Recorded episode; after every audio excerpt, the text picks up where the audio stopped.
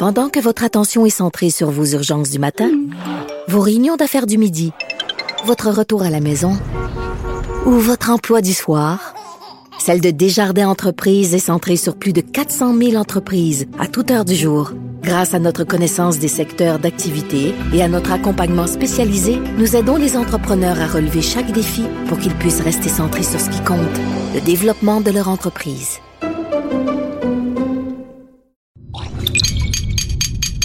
Cube Radio. Radio. Cube. Radio. Le retour de Mario Dumont.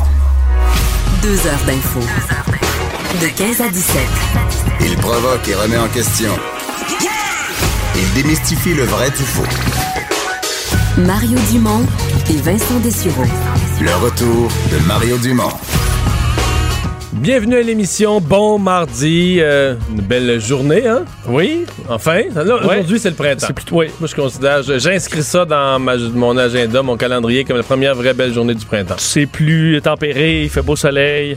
On est, On heureux. On plein des comme ça. On est heureux de vous retrouver pour les deux prochaines heures, vous faire un résumé de ce qui s'est passé en actualité. Il va peut-être s'en passer d'autres pendant qu'on est en onde. C'est quand même une journée assez, euh, assez active et notamment, euh, il y a eu l'imbroglio à, à l'Assemblée nationale autour, euh, en fait, autour de la mise en application du projet de loi 21 sur la laïcité, autour de la façon dont pourraient être traités euh, des gens là, qui prônent la désobéissance civile, qui prônent le non-respect de la loi. Oui, parce qu'évidemment, on arrive avec un projet de loi qui, euh, bon, qui fait réagir, le projet de loi sur les signes religieux, mais on va arriver à un moment donné où ça se peut qu'il y ait des professeurs, des enseignants ou des, bon, des gens dans- qui, qui n'ont plus le droit d'avoir des signes religieux, mais qui vont les garder. Donc, rendu là, comment on applique la loi? Est-ce qu'il y a une intervention des. Est-ce que c'est les, les commissions scolaires dans le cas des profs? Est-ce que c'est les policiers? Est-ce que c'est les agents de sécurité? Est-ce que. Qu'est-ce qui arrive avec pour faire appliquer cette loi? Ben, aujourd'hui, la ministre de la Sécurité euh, publique, Geneviève Guilbeault, et vice-première ministre, a euh, ben, clairement, elle dit que ben, c'est comme toutes les autres lois, et s'il y a un problème, ben, on va appeler les policiers. Euh, rapidement, vous allez entendre dans l'extrait que les journalistes ont, réagi rapidement. OK, donc vraiment, s'il un enseignant là, qui porte son signe religieux, on, on va pouvoir appeler la police. C'était pas tellement dans l'esprit, dans le ton de ce que M. Legault avait laissé entendre jusqu'à jusqu'à aujourd'hui. Non, là. qui est très calme, très conciliant. Et d'ailleurs, euh, parce que dans l'extrait, vous allez entendre la vice-première ministre, mais ensuite le premier ministre, qui euh, les deux avaient pas le même ton. Alors j'ai l'impression qu'on n'avait peut-être pas clarifié la position d'avance. C'est bizarre parce qu'on on devait s'attendre à se faire poser la question à un moment donné. Présentement, là, sur ton sujet, là, nos collègues de la, de la Joute appellent ça Legault essaie de remettre la pâte à dans le tube. Ouais, c'est. Ça qu'on va entendre, là?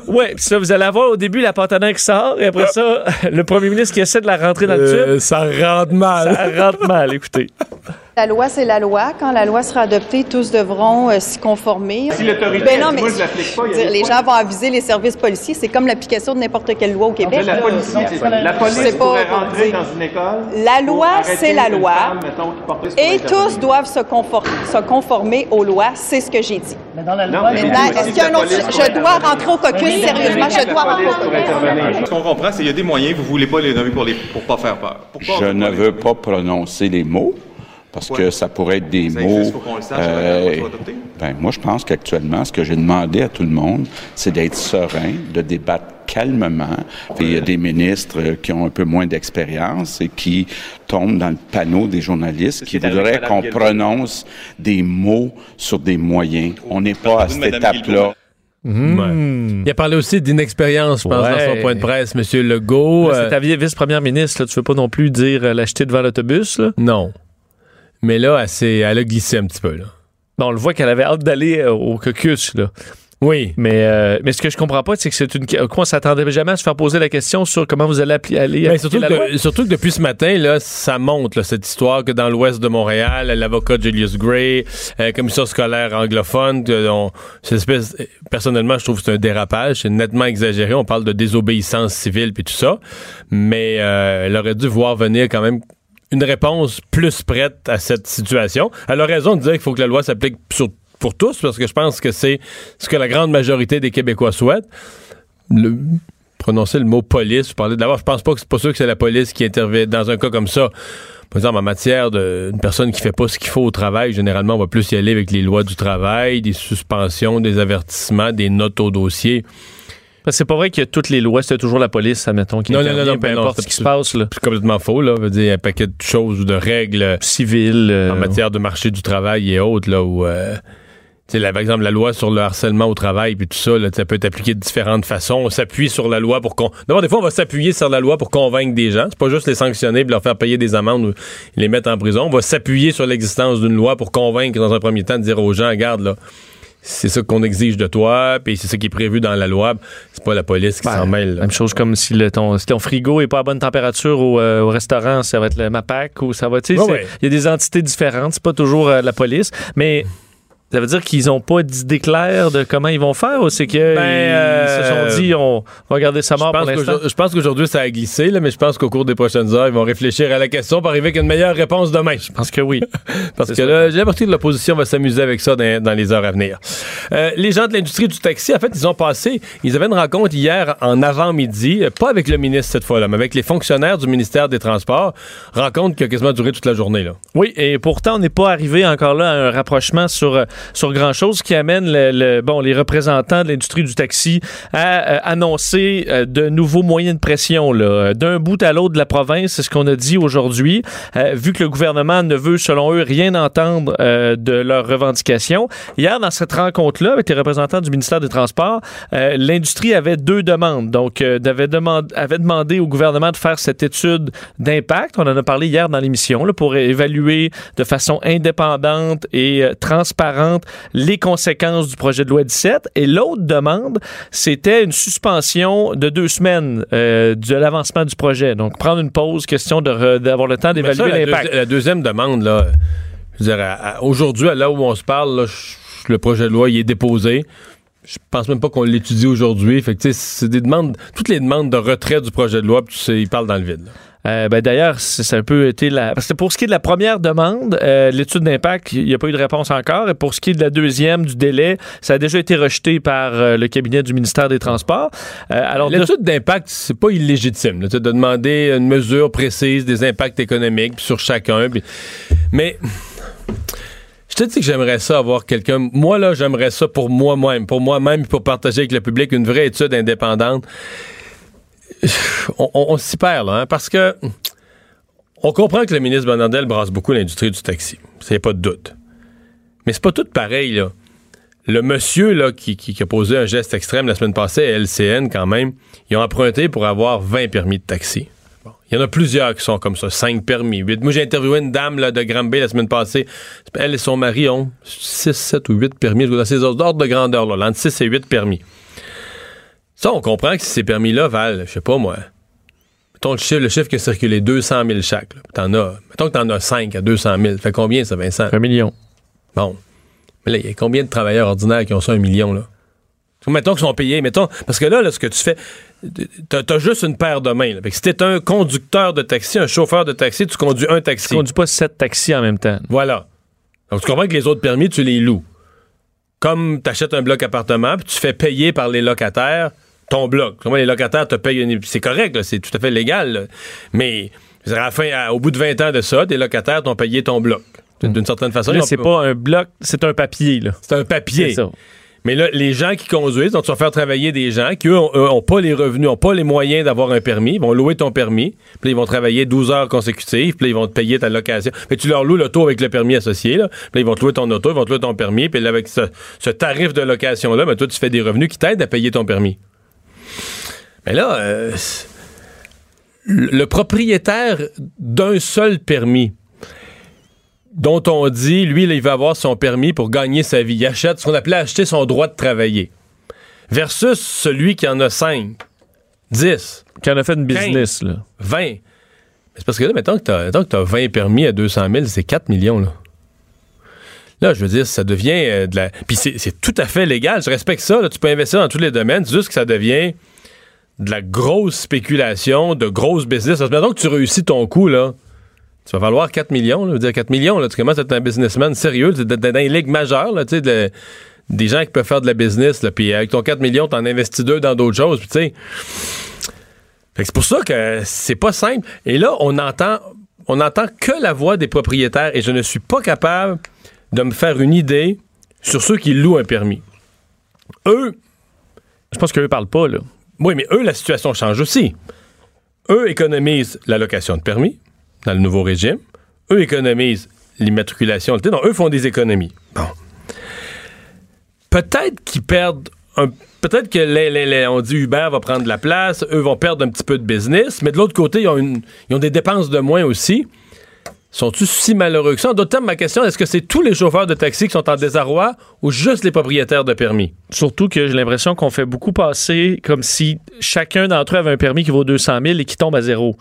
Alors que c'est pas le cas. Il y en a plein qui, qui ont peut-être, qui doivent peut-être, euh, ils ont peut-être payé 20 000 ou 30 000 et qui vont quand même être compensés. Il y a, il y a une- quand même un demi-milliard en compensation. Si tu divises ça là, pour ventiler sur tout ce que ces gens-là doivent ou ont, ont payé, ben, il y a quand même, ça, on le sait pas encore. là. Mettons quelqu'un qui il l'a payé 50 000. Ben, combien il reçoit du, cinq- du 500 millions? Ben là, regarde, ben, je- Ben, je- il va je- falloir, mais- si c'est 45, moi, je je pense pas que les gens vont s'émouvoir beaucoup. Mais- non, mais je vais t'expliquer comment ils pensent.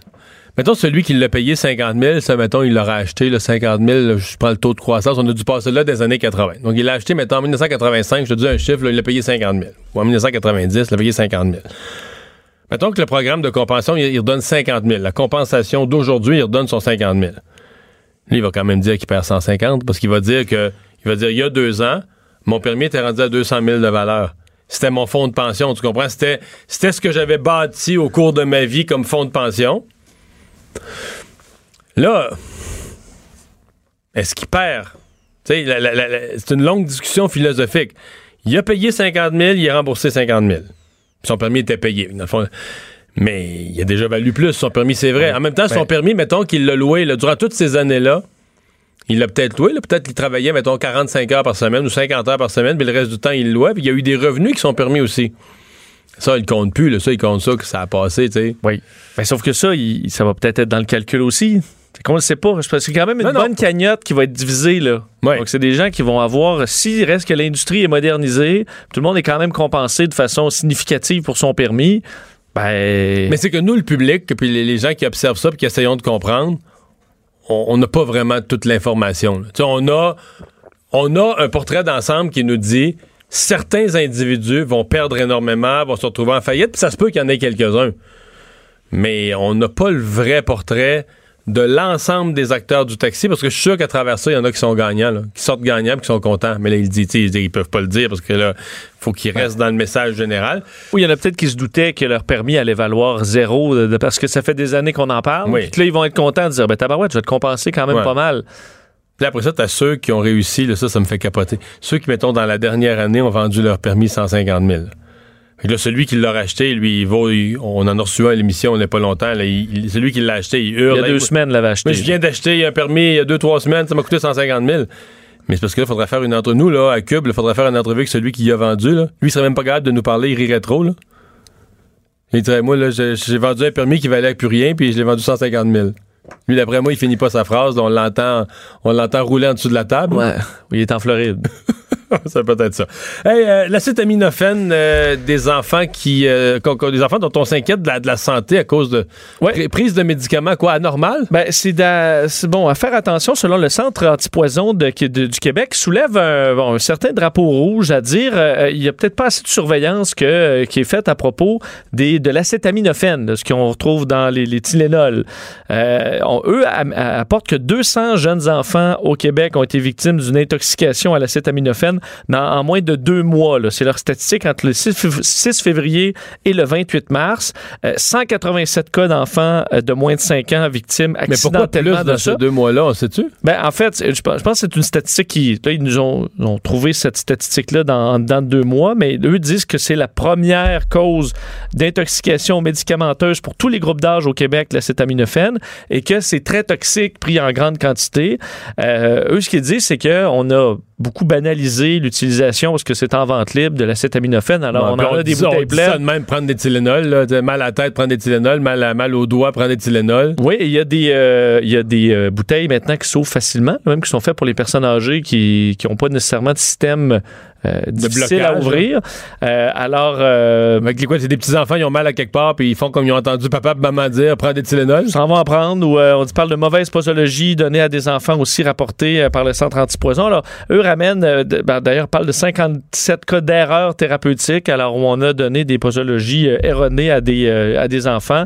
Alors, elles veulent amener une réflexion à faire at- attention euh, au, à l'acétaminophène, hein, peut-être les mettre plus haut dans la l'armoire parce qu'on en prend peut-être comme des bonbons un peu trop. Ouais, surveiller. Euh, nouvelle de dernière heure, c'est notre collègue Raymond Filion qui vient de mettre ça sur Twitter il y a deux minutes. Le caucus, d'habitude, le caucus du Parti libéral du Canada, le caucus de M. Trudeau, se réunit le mercredi. On s'attendait tous à ce que demain, il y ait à l'ordre du jour la possibilité d'expulser Mme Wilson-Raybould et Mme Philpott. Le caucus est devancé à 17h45 aujourd'hui.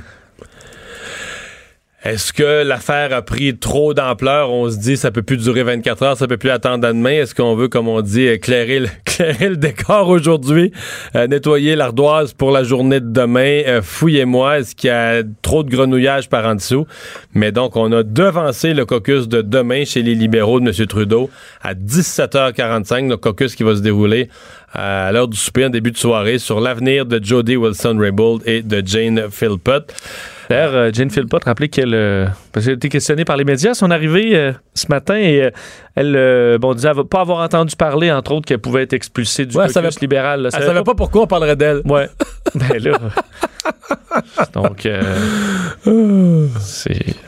Non, mais j'ai l'impression qu'il y a certains députés libéraux qui doivent avoir le sentiment de se faire. En tant que, collègue là, ou, député, mais d'abord, t'es d'abord avant tout un militant, un libéral qui veut gagner ses prochaines élections, comme tout le monde. Il doit avoir l'impression de se faire niaiser par ces deux femmes-là. Dire, là, je, il- ben, je pense que oui, ça devient frustrant. Ouais, tu sais, tu- t'as quelqu'un dans ton équipe qui arrête pas, là, tu sais, qui donne. Tu te promènes en canot gonflable, il arrête pas de donner des coups de, des coups de couteau dans le canot, puis là, toi, pendant que t'es en train de mettre du tape pour essayer d'empêcher l'air de Là, sortir. quand tu te retournes, il est en train de pêcher. euh, Ben ouais, ils font sourire. Ils font semblant de rien. Tu t'as fait encore un autre trou? Ben non, là, c'est pas moi, c'est un pas accident. moi. Euh, Tu y es juste toi, là. dans le- Non, mais Ah. ça doit devenir très frustrant. Ouais, euh, rendez-vous euh, santé, euh, c'est un euh, évidemment c'est un enjeu là, cette capacité de prendre un rendez-vous. Il y avait euh, différentes PME dont le plus gros c'est Bonjour Santé qui offrait des rendez-vous.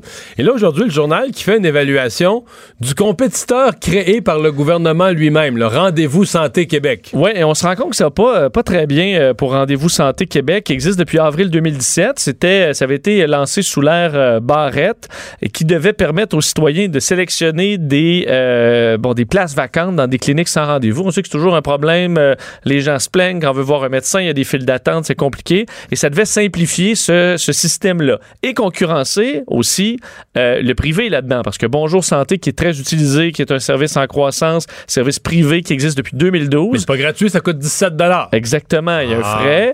Euh, alors, on voulait offrir une version euh, gratuite, le RVSQ, donc Rendez-vous Santé Québec. Ça avait coûté près de 17 millions de dollars, euh, avec des dépassements de coûts de plus de 2 millions. Ça Mais coûte non, quand non, même mais non, 1,5 on- on millions dit à que c'est faire. gratuit. Ben, c'est ça. C'est pas gratuit, gratuit, tu comprends? Ben voyons, c'est écrit partout, c'est gratuit là. Mais c'est gratuit une fois qu'on a payé. Ah!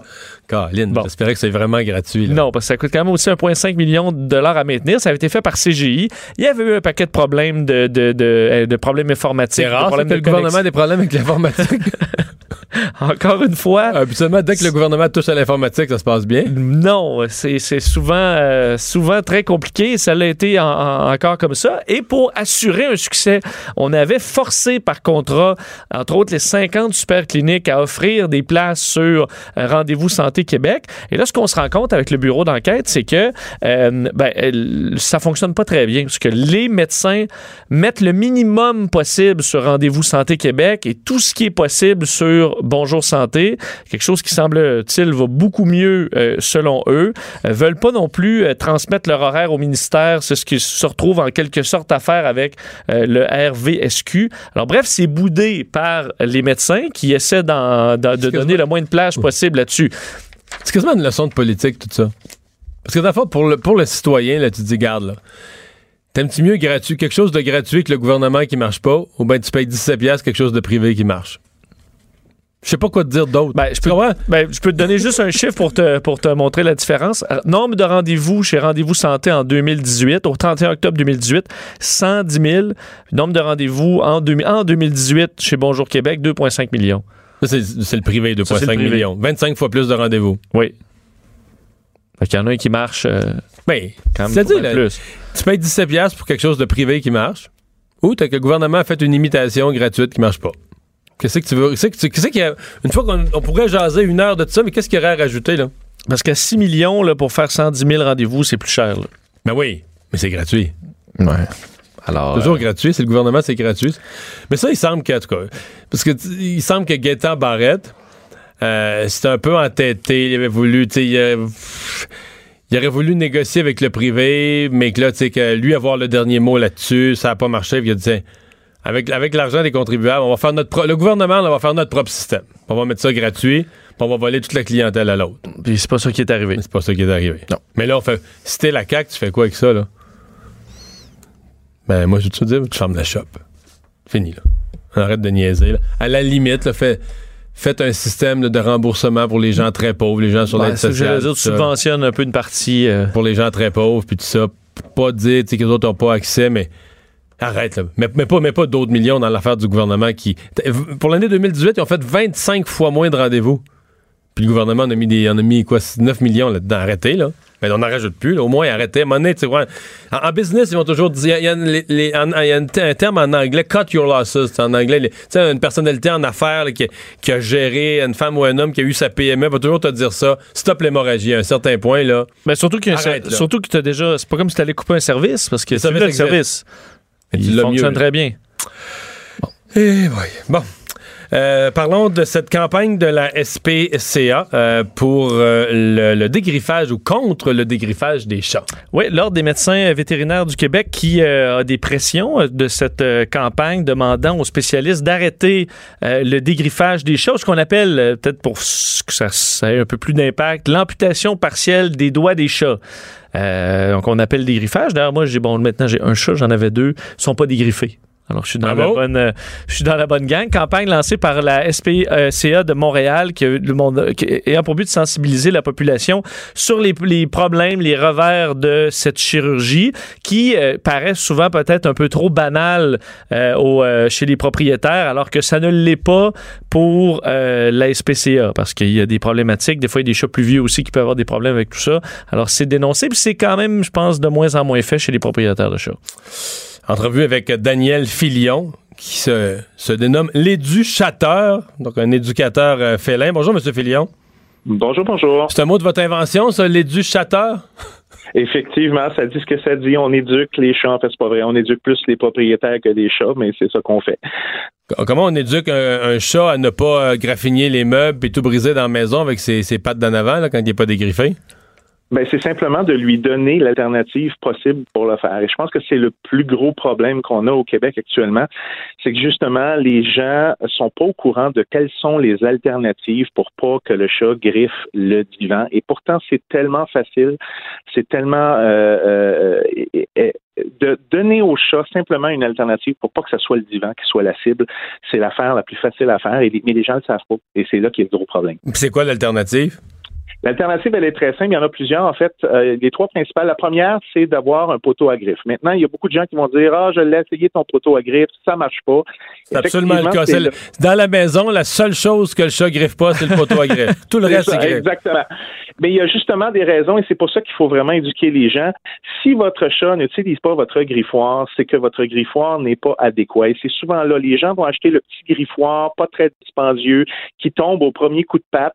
Or, dans la nature, il est très rare qu'un chat va s'accoter sur un arbre pour faire ses griffes et que l'arbre va tomber. hein. c'est assez rare. Donc, euh, souvent, les gens vont investir sur des petits griffoirs. Ils vont mettre ça dans un coin sombre de la pièce parce que ça va pas très bien avec la décoration. Et après ça, on se surprend pourquoi le chat va aller sur le coin du divan qui, lui, est très bien placé, très solide et il est attirant. Donc, en mettant un bon griffoir stable, solide, exactement à l'endroit où le chat dit qu'il veut faire ses griffes, c'est-à-dire sur le coin du divan, et en peut-être mettant euh, un, papier d'aluminium ou un plastique sur le divan pendant deux, trois semaines, le temps que le chat transfère son habitude sur le griffoir, on règle le problème dans 95-90 des, des, cas. Dans les autres alternatives, il y a des enveloppes qu'on peut mettre également, qui sont, on appelle des couvre-griffes, qu'on peut mettre sur les griffes du chat pour l'empêcher de faire ça. Tailler les griffes du chat également, euh, c'est une, une, chose qu'on peut faire qui va vraiment beaucoup, beaucoup minimiser les choses. Donc, ces alternatives-là fonctionnent. Elles fonctionnent très bien. Euh, elles fonctionnent en Europe. Alors, pourquoi elles ne fonctionneraient pas ici? Euh, ouais, en Europe, est-ce que euh, j'allais vous la poser cette question-là, la, la, réglementation sur les chats mondialement, est-ce que le dégriffage est la norme dans plusieurs pays? Est-ce que c'est interdit dans beaucoup de pays? C'est quoi la, la c'est quoi la norme en la matière? En fait, il y a 40 pays qui l'ont déjà interdit. Je voudrais que le Canada et les États-Unis sont les deux derniers grands pays à ne pas l'avoir fait. Puis en fait, encore là, euh, la Colombie-Britannique, la Nouvelle-Écosse a déjà interdit ici au Canada. Il y a déjà quatre autres provinces qui ont annoncé qu'ils travaillaient sur un projet pour l'interdire. Donc, c'est, on est plutôt dans la très, très, très, très grande minorité des, euh, des pays qui l'offrent encore. Pourquoi? Parce que justement, ces pays-là ont compris euh, peut-être une chose que nous, on n'a pas compris, mais nous, il faut, faut, faut, se rappeler, nous autres, que au Canada, Canada, les chats sont rentrés dans les maisons un petit peu sur le tard. Hein. Dans les années 70-80, euh, les chats, c'était dehors, puis c'était dans les fermes. Alors qu'en Europe, évidemment, les chats sont rentrés beaucoup plus tôt dans les maisons. Donc, on est un petit peu plus euh, avancé sur ce côté-là. Justement, je voyais, euh, M. Filion, j'utilisais le terme amputation partielle des doigts. Est-ce que tu serais plus, plus précis a parlé de dégriffage? Parce qu'est-ce que, dans le fond, on comprend mal à quel point c'est une opération qui est importante pour les chats? Je pense que c'est ça le gros problème, c'est que les gens s'imaginent que le dégriffage, bon, ça fait partie d'un genre de trio de qu'on fait quand le chat est, tout jeune. On, vaccine, on dégriffe puis on stérilise. Alors que le dégriffage, c'est vraiment une amputation. Si on appelait ça ce que c'est vraiment, c'est une amputation. Déjà là, quand on informe les gens sur le fait que c'est vraiment couper les doigts du chat à la troisième phalange, déjà il y a beaucoup de gens qui font comme oh ok, je savais pas, moi je pensais que c'était une petite chirurgie comme un bursting et tout ça. Déjà là, ça aiderait beaucoup effectivement. Mais est-ce que c'est pas plus comme les ongles qu'on coupe? On coupe pas les, on coupe pas la patte quand même. Oui, oui, on coupe, oui, oui, on coupe. C'était, c'est, un peu, j'aime pas ça utiliser cet exemple-là, mais c'est, quand même assez. C'est comme si je vous coupais les doigts à la troisième jointure, le bout des doigts. C'est pas juste l'ongle, c'est pas juste la griffe, c'est une amputation. On coupe l'os à la troisième euh, jointure euh, du, chat. Euh, est-ce que c'est un mythe que, ça souvent les chats dégriffés vont être peut-être plus craintifs justement parce qu'ils ont plus de, de, de réels moyens de défense? Euh, en fait, souvent les gens vont nous amener justement ce, cette chose-là, vont nous dire, ben moi je veux, je veux pas prendre de chance pour euh, blesser mes enfants ou blesser les autres animaux. Ben euh, les études ont très bien démontré qu'il reste un autre moyen de défense au champ, qui est la morsure. Et entre une morsure et une, griffade, on, veut bien sûr penser que la, la, morsure est normalement beaucoup plus dommageable parce qu'il faut se rendre à la clinique parce qu'il y a beaucoup de chances d'infection. Donc, dégriffer un chat pour la sécurité des enfants, tout ça, c'est se donner un faux sentiment de sécurité. Euh, et en plus, ce que je dis souvent aux gens, c'est le risque zéro n'existe pas, mais si on éduque nos enfants à reconnaître que lorsqu'un chat fouette de la queue, ça veut dire qu'il faut le lâcher. Euh, si on lui donne un endroit à l'intérieur de la maison où Minou peut aller là et quand il est là, on n'a pas le droit d'aller le toucher. On n'a pas le droit d'aller le déranger. Minou va savoir que quand il en a assez, il peut s'en aller là, il n'y aura pas de problème. Et euh, les gens vont souvent dire ah, moi, je ne veux pas prendre de chance. Ben, vous prenez la chance que votre enfant fasse de la bicyclette, right? Vous savez que 99% des chances que votre, chat, que votre enfant, un moment donné, se euh, pète la marboulette en, en, vélo. Et pourtant, vous lui laissez faire de la, bicyclette. Alors, pourquoi amputer un animal pour un risque aussi peu élevé que d'avoir une petite griffade pour ça, avec tous les risques que ça comprend pour le chat? M. Filion, merci de nous avoir parlé aujourd'hui. Ça me fait plaisir. Merci beaucoup. Au revoir. Euh, Vincent, autre nouvelle, euh, c'est un avertissement qu'on a déjà vu, mais les textos frauduleux, euh, particulièrement à risque dans la période des impôts. Oui, déjà que la saison des impôts nous coûte déjà assez cher. Je sais pas. ben, aussi bien pas en rajouter, parce que certains fraudeurs profitent de cette période-là pour, bon, vous, vous avoir. On, on, demande de redoubler de prudence chez l'Agence du revenu du Canada aujourd'hui, parce que on voit une vague de tentatives d'hameçonnage, de fraude sur les les textos. Alors, vous recevez un texto, euh, bon, se, passant pour Revenu Canada en disant qu'on vous envoie un montant d'argent et que vous devez euh, ben, valider le tout, évidemment, pour recevoir votre retour d'impôt. Et on vous amène rapidement sur le site gouv.ca retour.com, un site qui n'a absolument pas de lien avec le gouvernement du Canada. Et ensuite, vous allez entrer vos, euh, vos, euh, vos euh, données personnelles et vous allez vous faire frauder. C'est ce type de fraude qu'on voit de plus en plus souvent pendant la période des impôts. Alors, l'Agence du revenu du Canada vous fait, fait un appel à la prudence, rappelle que eux ne communiquent jamais par texto avec les citoyens, communiquent avec les contribuables seulement par téléphone, courriel et par la poste, seulement pour des raisons légitimes. Alors, aucune messagerie instantanée, euh, quoi que ce soit. c'est quelque chose qu'on voit de plus en plus au Canada parce qu'on voit les groupes, entre autres, euh, à Toronto, la GRC, le Centre antifraude du fraude du Canada aussi, qui ont fait le même type d'alerte alors qu'ils reçoivent beaucoup de, plaintes pour euh, ce type de fraude ces jours-ci. Merci Vincent. On va euh, aller à la pause. Euh, au retour, on va parler au professeur Pierre-Olivier Pinault, une des sommités au Québec dans le domaine de l'énergie, euh, qui, signe un texte assez intéressant ce matin. Bon, lui est, un de ceux qui veut que des mesures énergiques soient prises en matière de changement climatique, mais qui considère que l'espèce de, de guerre aux pétrolières et de salir les pétrolières, mais ce sont des coups d'épée dans l'eau.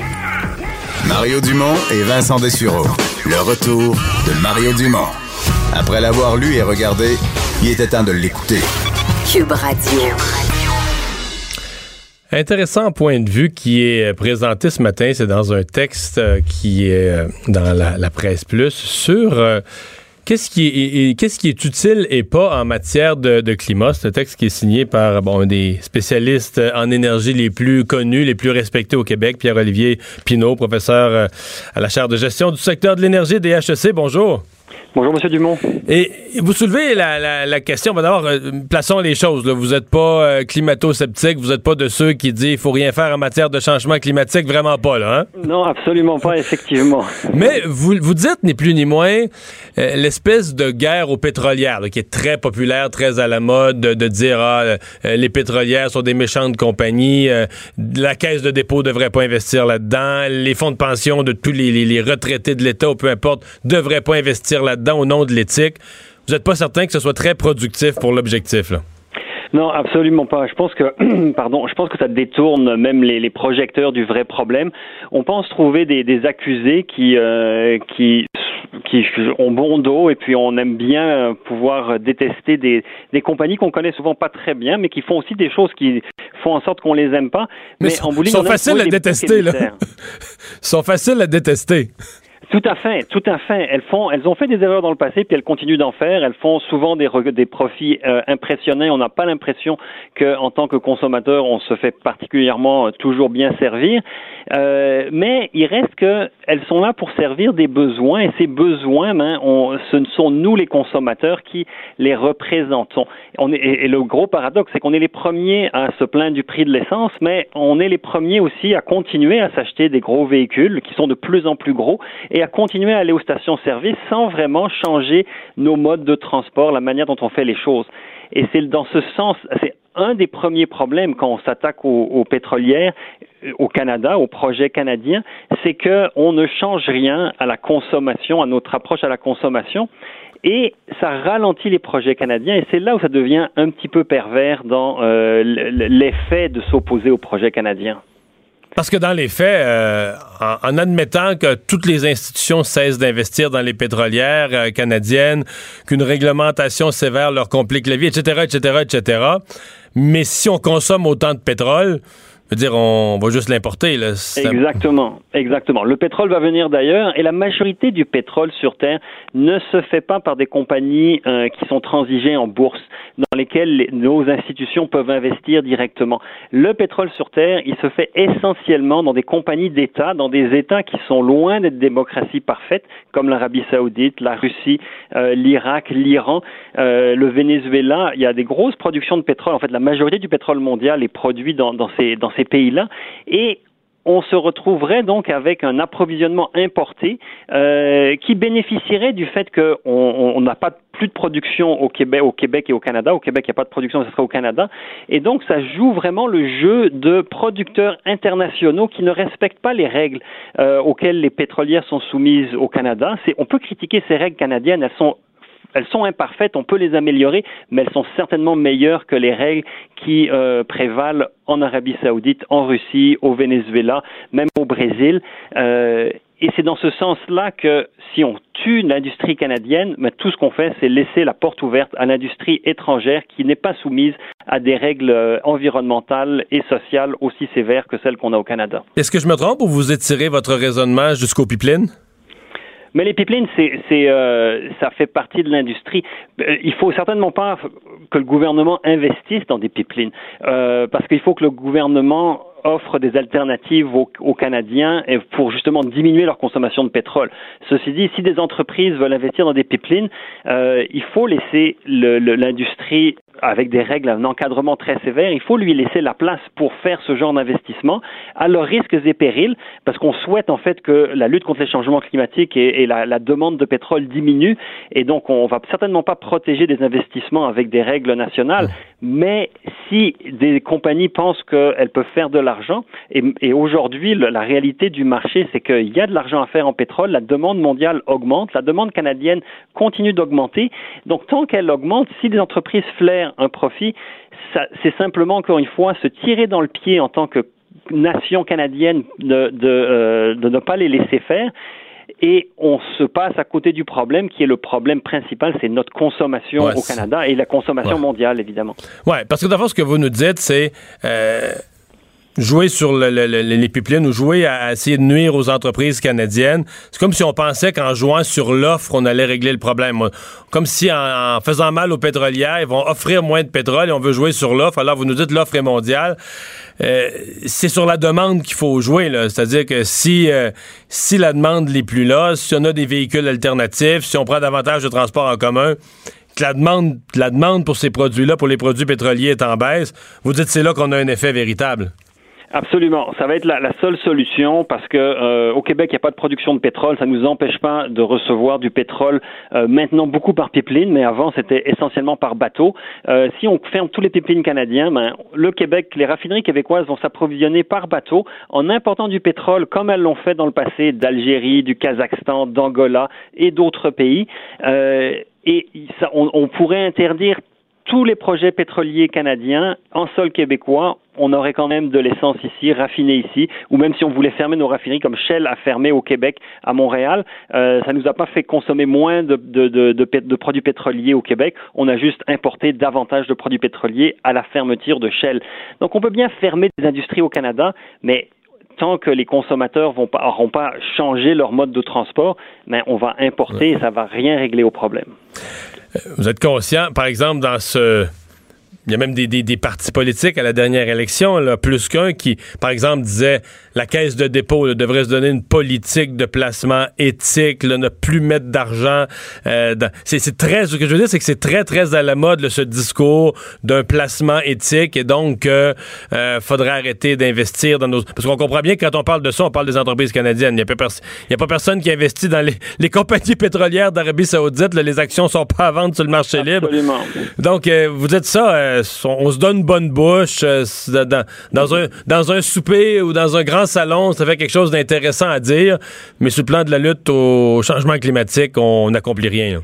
Non, on n'accomplit pas parce que la demande reste là. Ceci dit, on peut quand même avoir des exigences. Comme investisseur, c'est certain que la Caisse de dépôt et tous les investisseurs, Desjardins et autres, devraient faire des pressions sur les compagnies euh, pétrolières dans lesquelles elles investissent pour non seulement avoir des pratiques exemplaires, mais aussi préparer la, la- la- leur sortie des hydrocarbures, ouais. diversifier leurs activités, euh, voir d'autres secteurs, s'assurer que le jour où justement la demande de pétrole mondiale diminuera, mais qu'elles ne vont pas se retrouver dans une situation Et donc, euh, la diversification économique est essentielle et qu'elle fasse pression pour des bonnes pratiques, ça c'est évident. Il ne s'agit pas ici de manquer d'éthique, il s'agit au contraire d'avoir des critères éthiques plus élevés et se dire on va investir dans des compagnies sur lesquelles on peut avoir une influence, les compagnies canadiennes, et ne pas importer de pétrole dans de pays sur lesquels on n'a à peu près aucune influence. Professeur Pinault, merci beaucoup de nous avoir parlé. Ça m'a fait Au plaisir. revoir. Pierre-Olivier. Pinault, professeur titulaire de la chaire de gestion du secteur de l'énergie des HEC. Euh, J'aime bien le professeur Pinault. C'est lui qui fait, le- pour les gens vraiment un peu plus familiers qui s'intéressent aux questions d'énergie, c'est lui qui fait l'espèce de, de rapport annuel de l'énergie. Puis la première fois qu'il a produit ça, je l'avais reçu en entrevue, la première question qui m'était venue, c'était... C'est quand même quand même étonnant que ce soit un prof. euh, bon, au HEC, on comprend qu'il y a des moyens et qu'il y a une excellente université, mais mon impression, c'est que c'était le ministère il faisait carrément le travail qui n'est pas fait au ministère de l'Énergie et des Ressources du Québec. J'avais l'impression que, tiens, il y a un prof d'université qui a constaté que notre ministère fait pas un portrait adéquat. Euh, avec toutes les questions là, où on achète notre pétrole, d'où ça vient, comment on utilise, toutes les données. C'est pas fait au ministère, mais il y a un prof d'université qui nous publie un livre annuel, parce que c'est un livre, là, c'est pas un petit dépliant, c'est une grosse brique euh, avec euh, toute la politique, toute la réalité énergétique du Québec. Euh, on va faire une pause dans un instant. Le buzz de Vincent. Mario Dumont. Il s'intéresse aux vraies préoccupations des Québécois. La santé, la politique, l'économie. Jusqu'à 17. Le retour de Mario Dumont. La politique, autrement dit. Le buzz de Vincent Dessureau. Et dans ton buzz, Vincent, on parle d'un d'un marathon. On devrait parler d'un ultra-marathon euh, un peu euh, énigmatique, un peu emblématique, en même temps que personne personne réussit à finir. Ben, c'est ça, imagine-toi, tu t'en vas, euh, tu sais, ça arrive au marathon de Montréal, il y a des gens qui vont attendre à la ligne d'arrivée pour applaudir ceux qui, ont réussi l'exploit. Hein. Puis là, tu es là, tu que le premier arrive. Ben, à l'événement, ce qu'on appelle le marathon Barclay au Tennessee. Euh, en fait, la dernière édition donc, qui vient de se terminer. Euh, ben, les gens qui attendent à, la, ligne la ligne d'arrivée, ben, il n'y a personne qui est arrivé. Qu'il n'y a personne qui a fini? Personne finit ce marathon. C'est tout, déjà des crackpots de l'entraînement qui font de l'ultra-marathon, qui s'inscrivent, les plus toughs qui existent. Les plus toughs au monde, parce qu'on parle là d'une course euh, qualifiée d'impitoyable ou carrément de mangeuse d'hommes, parce que euh, c'est euh, une réputation d'être bon, absolument extrême, des montées. Il y en a déjà qui l'ont fini. Dans, l'histoire. Ben, c'est 1 qui réussit cette course-là depuis 1986. Mais cette année, aucun. Il n'y en, aura pas, euh, y en aura pas cette année. Et j'étais comme, moi, j'ai découvert cet, cet événement-là euh, aujourd'hui en voyant qu'il y avait eu euh, zéro personne à l'arrivée. Mais il semble que c'est quand même une course qui est, ben, qui est assez mythique et connue chez les, ben, ceux qui font des, marathons, et particulièrement les ultra-marathoniens. Donc, vraiment ceux qui sont très craqués dans ce domaine-là et qui peuvent voir, peut-être un peu comme l'Everest, ce, ce, genre de course-là. Ben, pour en parler, il est ultra-marathonien euh, on rejoint Patrice Godin qui est en ligne. Salut Patrice. Salut, ça va bien? Ça va bien toi? Très, très bien. Bon, donc toi, tu as fait des ultra-marathons. Euh, mm-hmm. Tu n'as jamais fait le Barclay encore. Ben non, écoute, euh, pas parce que j'ai pas envie de le faire, c'est parce que juste pour s'y inscrire, c'est déjà une épreuve en soi. Ah oui? oui, oui, c'est tout un processus secret. j'ai essayé l'année passée de, commencer à percer percer le, le, le, mystère. donc, donc, euh, ça, te ça, te fatigue de l'essayer, là? Ah, j'aimerais ça. C'est sûr que j'aimerais ça. Euh, parce que c'est chez les ultramarathoniens, le Barclay, c'est effectivement c'est mythique. C'est très peu de personnes qui ont droit de qui ont le droit de s'y essayer par année. Mais pourquoi ça? Euh, pourquoi c'est si c'est si difficile ou si secret? C'est parce que c'est carrément dangereux? Ben secret, je pense que Gary Cantrell, qui a, qui a parti cette course-là, euh, a jamais publicisé vraiment la course, a jamais euh, voulu que ça devienne euh, euh, vraiment une grosse course avec plein de gens. C'est qu'à chaque année, c'est 40 personnes triées sur le volet qui s'essayent à cette course-là, qui est, il n'y a pas de, apparemment que, ben, d'ailleurs, ceux qui ont, qui la, qui la, qui la font et, et encore plus ceux qui la finissent, n'ont pas vraiment le droit d'en parler. Euh, et, apparemment qu'il n'y a pas de, de, le, parcours n'est pas balisé. Euh, tu n'as pas le droit de GPS. Tu as le droit d'une boussole. Il euh, faut que tu te retrouves dans des, des, des, sentiers qui sont plus ou moins existants. Et là-bas, la température change assez rapidement. C'est dans des montagnes qui, je dirais, je suis au Tennessee, mais d'après les images que j'ai vues, des montagnes qui peuvent ressembler plus au nôtre, euh, mettons, euh, dans le coin du Mont-Tremblant ou. Fait, fait il, peut faire, il peut faire bien chaud, il peut faire bien chaud en bas, puis tu gèles en haut, puis tu pognes de la pluie en descendant, puis tu pognes toi et climat en chemin, en plus, en plus du reste, en plus des côtes. Cette année, au départ, ce que j'ai lu, c'est que dans la journée, il faisait super beau.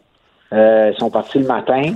Et dans la nuit, les températures ont complètement chuté. Il s'est mis à faire froid, à pleuvoir, même à neiger. Euh, le brouillard peut s'installer là-dedans. Donc, c'est comme une, région qui est, qui est impitoyable avec euh, Tu sais, nous autres, ici, on n'a pas des très hautes montagnes. Là-bas, je sais pas, mais euh, c'est vraiment, ça, je pense que ça ressemble un peu à ici. Mais sauf que pour avoir couru dans, dans au Mont-Tremblant ou dans des coins au Québec, euh, on n'a pas des montagnes comme les Rocheuses, mais on a euh, une végétation, on a des sentiers euh, très rocailleux, très boueux, euh, avec des branches partout. C'est, sans pitié quand même ici, ça monte, ça descend tout le temps. Donc, tu sais, on a vraiment, je pense que là-bas, c'est ça le, le, le, le, le, gros défi et, la température et le fait que le parcours soit pas balisé. Il faut que à certains points, tu trouves un. Y a, Gary cache des livres 12 ou 13 livres un peu partout à travers le parcours et toi, il faut que tu ramènes la page qui. On a toujours des numéros de coureurs qui nous sont assignés. Alors, il faut rapporter les 13 pages avec notre numéro. C'est cinq loops qu'il faut faire. Mais c'est pas exagéré. Tu sais, rendu là, là, quand personne finit, puis les gens les plus en forme, euh, comme on dit, ils lâchent en chemin ou ils crèvent en chemin. Ben, c'est pas, exagéré? je, te dis, ben, je te dirais, ce serait exagéré s'il demandait un montant de, je sais pas moi, pour s'inscrire à un ultramarathon de 160 km, ça tourne autour de, 300 à 500 US. Ce serait exagéré s'il euh, demandait ce prix-là. Lui, il demande 1,60 américain pour s'inscrire à sa course. Euh, et, c'est ça qui fait la beauté de cette course-là, c'est que les gens qui s'y essayent, la plupart, et même à peu près tout le monde, ont très peu de chances de la terminer. ceux qui la finissent euh, ont travaillé très fort, ont étudié le parcours de, de, plein de façons. Et cette année, il y en avait deux qui avaient déjà terminé le parcours et qui ont qui ont arrêté euh, avant la fin. Donc, tu sais, si tu l'as fait une fois, c'est pas dit que tu vas aller réussir une deuxième fois, puis euh, ainsi de suite. C'est vraiment c'est un défi. Les, ultramarathoniens, ultramarathoniennes, on aime ça, pousser au bout de nos limites, d'aller voir, d'aller de voir jusqu'où on peut aller. Puis je pense que quand tu t'inscris à la Barclay puis que tu te rends là, ben c'est vraiment euh, c'est vraiment pour voir jusqu'où tu peux aller. Puis souvent, ben tu peux aller jusqu'à l'échec. Finalement, c'est à peu près ça qui peut arriver. Euh, Patrice, peut-être ce, ce qui n'a pas été un échec, euh, c'est le, succès bon, dans la série euh, District 31. C'était les nominations hier pour le, le, gala artiste. Plusieurs de tes collègues sont, sont nommés là-dedans, dont Michel Charette à sa première nomination. Qu'est-ce que comment as-tu vécu ça, le, grand succès de cette série encore cette année? Et ton rôle de méchant? Ah, ben, mon rôle de méchant, écoute, très méchant. C'est un plaisir à jouer. C'est un oui, très, très méchant, très, très, très, très drôle de personnage. mais, euh, très fun à interpréter. Euh, vraiment, j'ai eu. Euh, les tournages sont terminés pour nous autres depuis vendredi. Et ça a été un plaisir formidable de faire partie de cette équipe-là. Euh, moi, c'est tous des, Sébastien, c'est mon grand chum. Michel, c'est un, c'est un bon ami. Geneviève Brouillet, toute la gang. Je connais Luc, Diane par Blue Moon aussi. Avec, pour, j'ai joué dans Blue Moon. Fait j'étais vraiment content de faire partie de cette, gang-là, de cet univers-là, avec un rôle, euh, c'est un rôle en or pour un acteur d'avoir à interpréter un personnage comme ça qui a, plein de niveaux. Euh, au début, c'est un, très bon policier, mais en même temps, c'est une personne qui est complètement détruite de l'intérieur, qui est complètement et, et d'amener ça peu à peu, jour après jour, euh, semaine après semaine, ben c'était vraiment ben fun. Puis, puis écoute, je veux dire, si on joue dans un show qui marche à 200 000 à l'heure, alors euh, on va pas se plaindre. C'est vraiment, vraiment le fun. Patrice, merci de nous avoir donné de ton temps. Là, il fait beau, tu pourrais aller courir un petit 20-30 km juste te changer d'idée. Là. Une petite course de rien. 15 à matin. J'ai fait 15 à matin. Ah. je, vais aller, euh, je vais aller en faire euh, un autre 15-20. C'est bon. Salut. Pense à toi. Un petit 15. Un petit 15 Juste pour euh, se rafraîchir. Mais ça, honnêtement, je m'explique pas se faire des 100. Lui, il fait des 100, 200 km. C'est ça, ultra-marathon, parce que déjà, on s'entend marathon, c'est. Marathon, c'est fou raide, là. Mais là, Juste à dire qu'un marathon, la base de ça, là, il est mort, là. Tu sais, c'est quoi, là, la distance, là? C'est le. là, j'ai oublié mon histoire. Le gars venait de Sparte, il venait annoncer une attaque, quelque chose, là, tu sais, puis il, il, est mort à 50. courait pour. Oui, il est mort. Il courait, il venait annoncer l'attaque à venir, quelque chose comme ça. Il a annoncé la nouvelle, puis il a clenché, là. Puis là, maintenant, on en fait une compétition sportive. Là, C'est beau, les gens s'entraînent, c'est parfait, puis tout ça. Et t'as des gens qui après ça. Ben, ça. Il y a des gens qui disent, ben voyons, un marathon, euh, c'est dole, ça, c'est c'est plate. on va faire là. un peu plus. Ben, 40. 40 km, c'est pas assez. 41, 42, 42, c'est pas assez. On va en faire 100. 150. Mais c'est surtout que c'est long. À un moment qu'est-ce que tu. Tu sais. À un moment donné, moi, je fais du ski, là, mais tu sais, t'as hâte d'aller au chalet puis de faire autre chose ou je suis là, donné, juste courir, là, tu sais, passer des heures et des heures. Là, tu cours huit penses? heures, là. Ouais, mettons que c'est. que- tu peux pas faire un téléphone ou à un moment donné écouter, euh, je sais pas, à un moment donné, je trouve ça, c'est juste la, la longueur de tout ça euh, m'impressionne. 160 km, donc le, le Barclay et zéro personne qui ont fini cette année ce, cet ultra-marathon euh, mythique. Euh, parlant de distance, parlons-en de distance. Euh, on a maintenant un plan pour aller sur Mars. Ouais, un plan, une, euh, une Un peut- échéancier. pas, ouais, un échéancier. Euh, 2033, euh, les Américains euh, veulent être sur Mars, un premier humain là, sur Mars en 2033, ce qui est quand même pas si loin. Là. On s'entend, c'est euh, ça, ça va arriver vite parce que euh, on, on, a- on veut devancer l'échéancier parce que on a devancé l'échéancier de la Lune. Ça fait quelques semaines à peine où Mike Pence, le vice-président, avait carrément ordonné à la NASA d'accélérer le pas pour aller vers la Lune. 2024, c'était l'année. Alors, euh, la NASA avait accepté ce défi-là rapidement. Et là, ils disent, ben, nous, si on devance la Lune, on peut devancer Mars parce que la Lune, c'est la première étape vers Mars. Donc, ce, euh, qu'on va apprendre là-bas va nous permettre ensuite d'aller vers euh, notre, notre voisin planétaire. Et ça amène donc en 2033. Est-ce que c'est réaliste? Euh, il y a souvent des délais quand même dans le monde spatial. Il y a des défis. En fait, il y a des problèmes dont on n'a pas encore la solution là, pour, euh, pour Mars. Alors, il faudra euh, retrouver ça alors que le SLS, donc le nouveau, euh, la nouvelle fusée américaine, accumule les délais, qui est construite par Boeing, entre autres. Alors, il faudra être capable de récupérer notre retard là-dedans et pouvoir accélérer le pas vers, euh, vers Mars parce qu'entre autres, sur la Lune, on va apprendre à extraire, exploiter euh, la glace qui est présente au pôle sud parce qu'on va avoir besoin de cette ce traitement-là de glace sur Mars pour pouvoir évidemment faire de, de l'air, de l'eau, du carburant et autres. Alors euh, ça, c'est pas fait. C'est pour ça que 2033, je trouve la NASA... euh, Mais c'est quand même dans sur- 14 ans. là. Oui, mais je veux dire, il y a 14 ans, là... Non, non, il Quand reste. tu remontes il y a 14 ans, là, on était... Tu sais, c'était pas si différent, là. Ouais. Là, on va avoir un homme sur Mars. Alors que... C'est loin. Ça n'a rien à voir avec la Lune. Ben, on veut retourner sur la Lune, puis c'est déjà un défi, là. Même si on l'a fait euh, il y, a, il y a des décennies. Mais euh, t'as raison, c'est quand même 14 ans, mais tu vas voir que ça passe vite, 14 ans. Tu vas avoir quel âge En fait, quand on va aller sur Mars? euh, Moi, dans j'attends 14 encore, ans, euh, genre 63 ans. Bah, tu vois. Mais en fait, c'est que si le président Trump n'est pas réélu, là, tout va ralentir un peu aux États-Unis. Tu penses? Ben oui, là, ils sont sur une lancée. C'est, c'est- tout, tout va plus vite, là, tout en, en accéléré par le dynamisme du président? Ben, tu vois, peut-être que ben, peut-être qu'il S'il pas qui réélu. craignent qu'il va faire après ça plus plus, plus de mandats, Ah! il va s'accrocher au pouvoir, alors ça Voilà. va aller rapidement vers Mars. Euh, qu'est-ce qui se passe avec Justin Bieber? J'ai vu les titres un peu, son poisson d'avril qui était pas drôle. Bon, tu sais que tu sais, moi, tu sais, mon, tu connais mon avis sur les poissons d'avril. T'aimes pas les poissons J'aime d'avril? pas, je, je trippe pas là-dessus, surtout quand tout le monde essaie de faire de jouer au plus fin. Là. Tellement qu'hier, tu t'es réfugié. Là. Oui, je me suis réfugié T'es d'ailleurs. pas j'ai- venu nous voir en studio, t'as animé de Québec. T'as quoi animé de Québec? Pas, euh, Je me suis isolé pour pas me faire mettre un poisson dans le dos ou du Ah. sel dans mon café ou bah, je sais pas là. Euh, et euh, on sait que les compagnies, les vedettes, il y en a plein qui essaient de faire leur, et là-dedans il y a le je suis enceinte.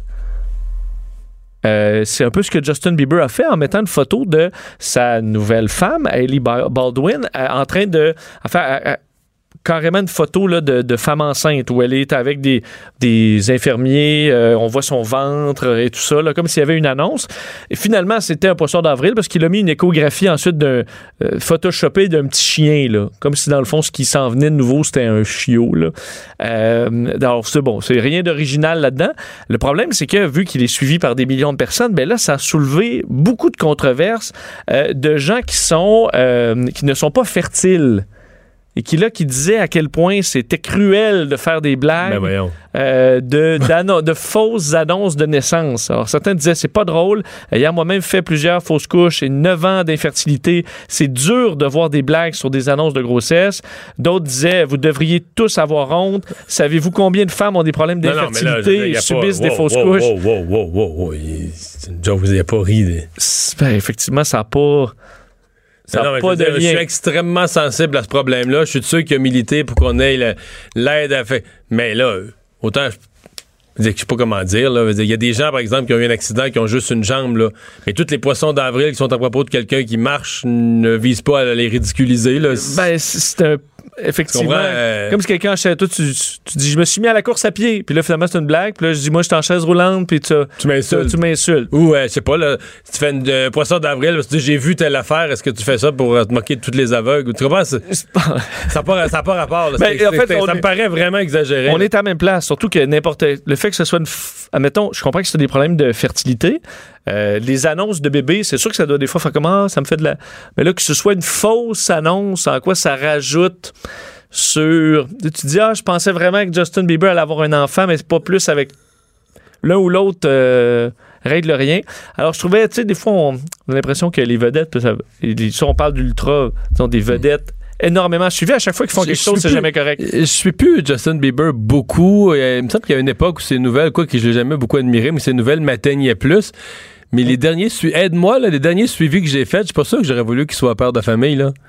C'est pour ça que je sentais le sérieux. La... Ben, il, va, mieux, là. Mais il s'est retiré là, de la musique il y a quelques semaines. C'est pour ça que les gens. là, il prenait, un taxi, il prenait un taxi, il faisait le joie avec le chauffeur. Il me semble qu'il faisait juste des, des bêtises, là, puis que il aurait pu attendre 5 ans avant de se remettre un peu de plomb dans la tête. Mais là, peut-être c'est fait. Peut-être qu'il est redevenu ben, sérieux puis il est prêt à avoir un enfant. Je pense que c'est ce qu'il essaie, mais ce qu'il dit, c'est qu'il y a vraiment eu, il y a eu des problèmes, euh, il y a des problèmes à régler là, dans sa vie personnelle. Dans sa dernière tournée, il était épuisé. Je sais pas pourquoi j'en sais autant. C'est parce que j'ai lu la nouvelle. j'ai l'impression d'être un grand fan. c'est parce qu'il a annoncé son, son retrait de la, un de la musique. Non, pas du tout.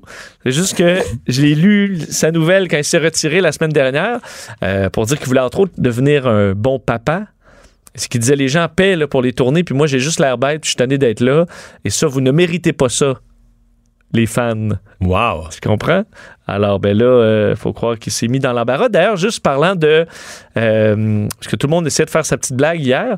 Et as-tu vu, Maxi, que dans ma tête, j'ai trouvé. Euh, très bien leur publication là, sur, sur les réseaux sociaux. Ils ont écrit comme un vieux sage disait quand tout le monde essaie d'être drôle, essaie d'être drôle, aussi bien se taire, à demain tu trouves que c'est la meilleure blague de poisson ben, C'est pas une blague. On juste dit, ben là, nous, on, nous, on s'envoie de même et on fait pas de joke. Ben, c'était une forme de joke. Oui. Réussi, qui t'a plu, tu vois. Ben, c'est pas une. C'est pas quelque chose de faux euh, qui finalement. Euh, alors, euh, c'est passé. Reste un an avant l'autre. Poisson d'avril, on est correct. Ça nous donne. 363 jours pour te trouver vraiment le coup de Non, ben là, c'est le temps de faire des vraies blagues. Là, c'est le temps de faire des blagues parce que c'est pas. c'est comme pas obligé, là. C'est comme si je te fais un cadeau, là, puis que c'est pas Noël, c'est encore, ça vaut encore, ça vaut ah, encore plus quelque chose. Tour d'horizon de l'actualité après cette pause.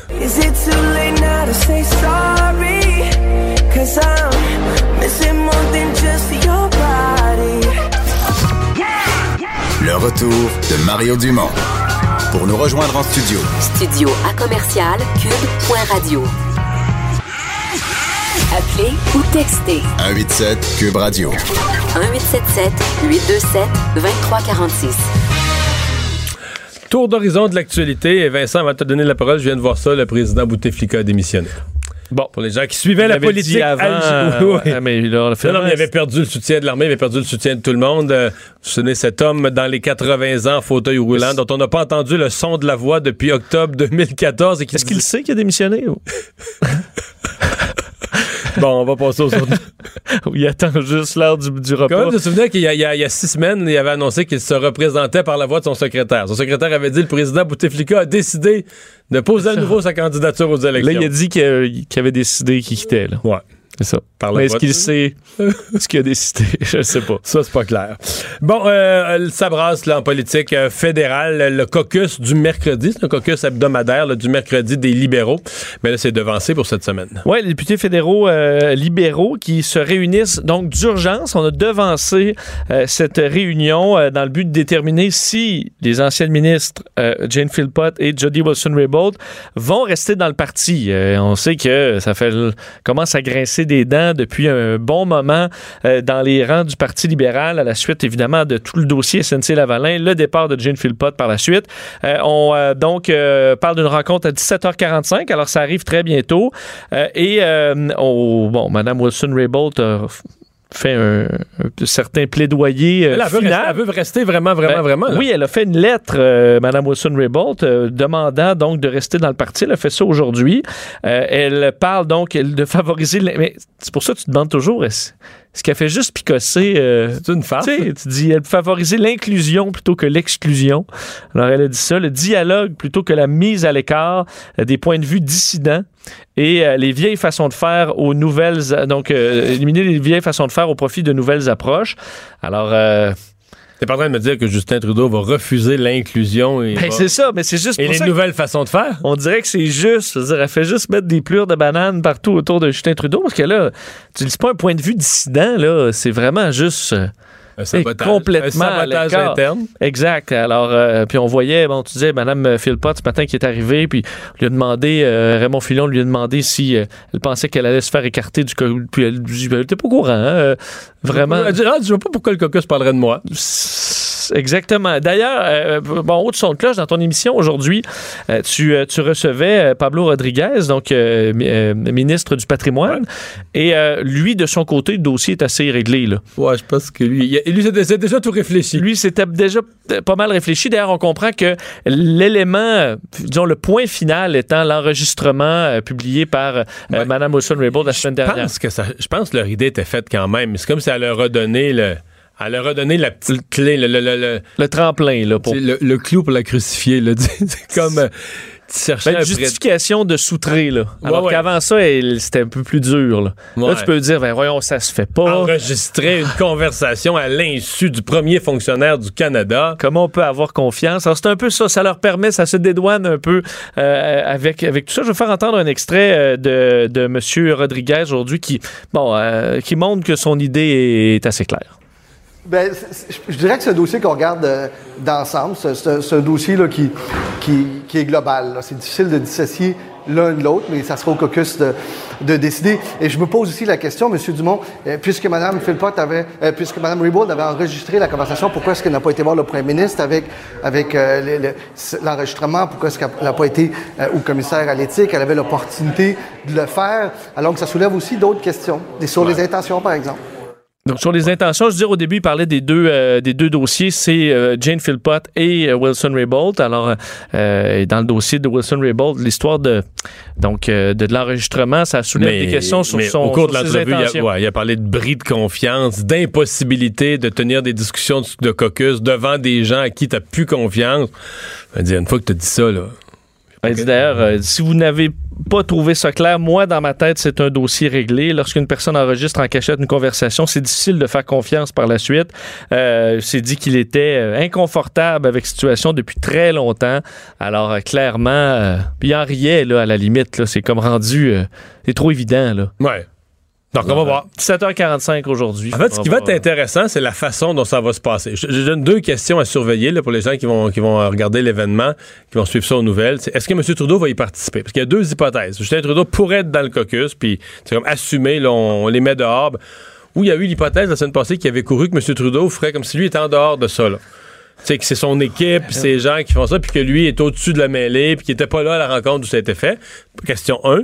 Question 2, est-ce qu'elles vont jouer à la victime jusqu'à la fin? Est-ce qu'on vont, est-ce qu'elles vont c'est éviter d'aller au caucus, puis dire, bon, où est-ce qu'elles vont aller au caucus, pleurer, sortir en larmes, faire un point de presse, là, éplorer en disant, nous, on, on est encore des libérales, mais on croyait aux valeurs du parti, mais là, le parti est dans un tel état de décrépitude éthique. euh, Je pense que à voir ce qui a été fait à date, on se pense que ça va être pour faire le plus de dommages possible en partant. Là. avec un gros show à soir, là. Ben, Son et je pense lumière. que oui, mais en même temps, est-ce que tu conseillerais pas à Justin Trudeau que, ce- que ça ait l'air d'être sa décision à 100% Mais là, il y a vraiment deux écoles de pensée, parce que si c'est de l'école de pensée du Justin, là, le beau Justin angélique, il peut pas participer à une expulsion. là. Lui qui voulait faire la politique autrement. puis mais là, ça. on est plus là, il faut, Non, non, faut mais- donner un coup de barre. Là. Bon, ben, c'est ça. mon- Ben, là, là, tu ailleurs. L'autre, l'autre hypothèse, c'est là, faut que Justin montre qu'il y a un boss dans la boîte. Qu'il a beau être beau, fin, vouloir unir la planète, puis euh, tu comprends, mettre tout le monde heureux, là.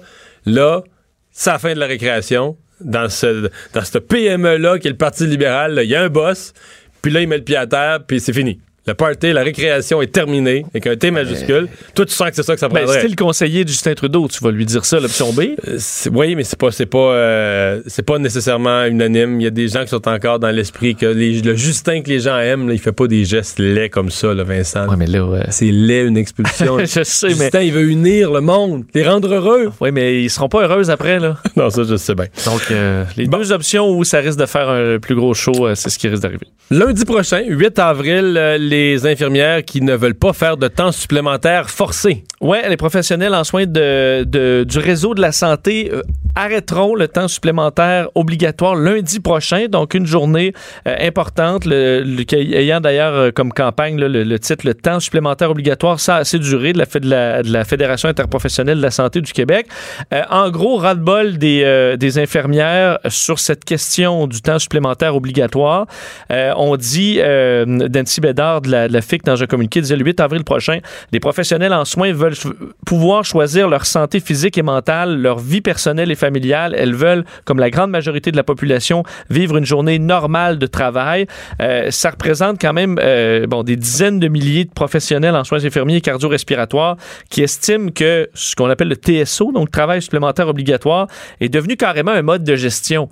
C'est un peu ça le problème. C'est que moi, entre autres, dans le domaine de la santé, tu dis, c'est normal que à un moment donné, ce soit forcé si on n'a pas de personnel. On peut pas laisser quelqu'un, euh, des, des patients. Non, non, so- soin intensif, c'est l'infirmière de 16 heures, une maladie, puis qu'elle rentre pas.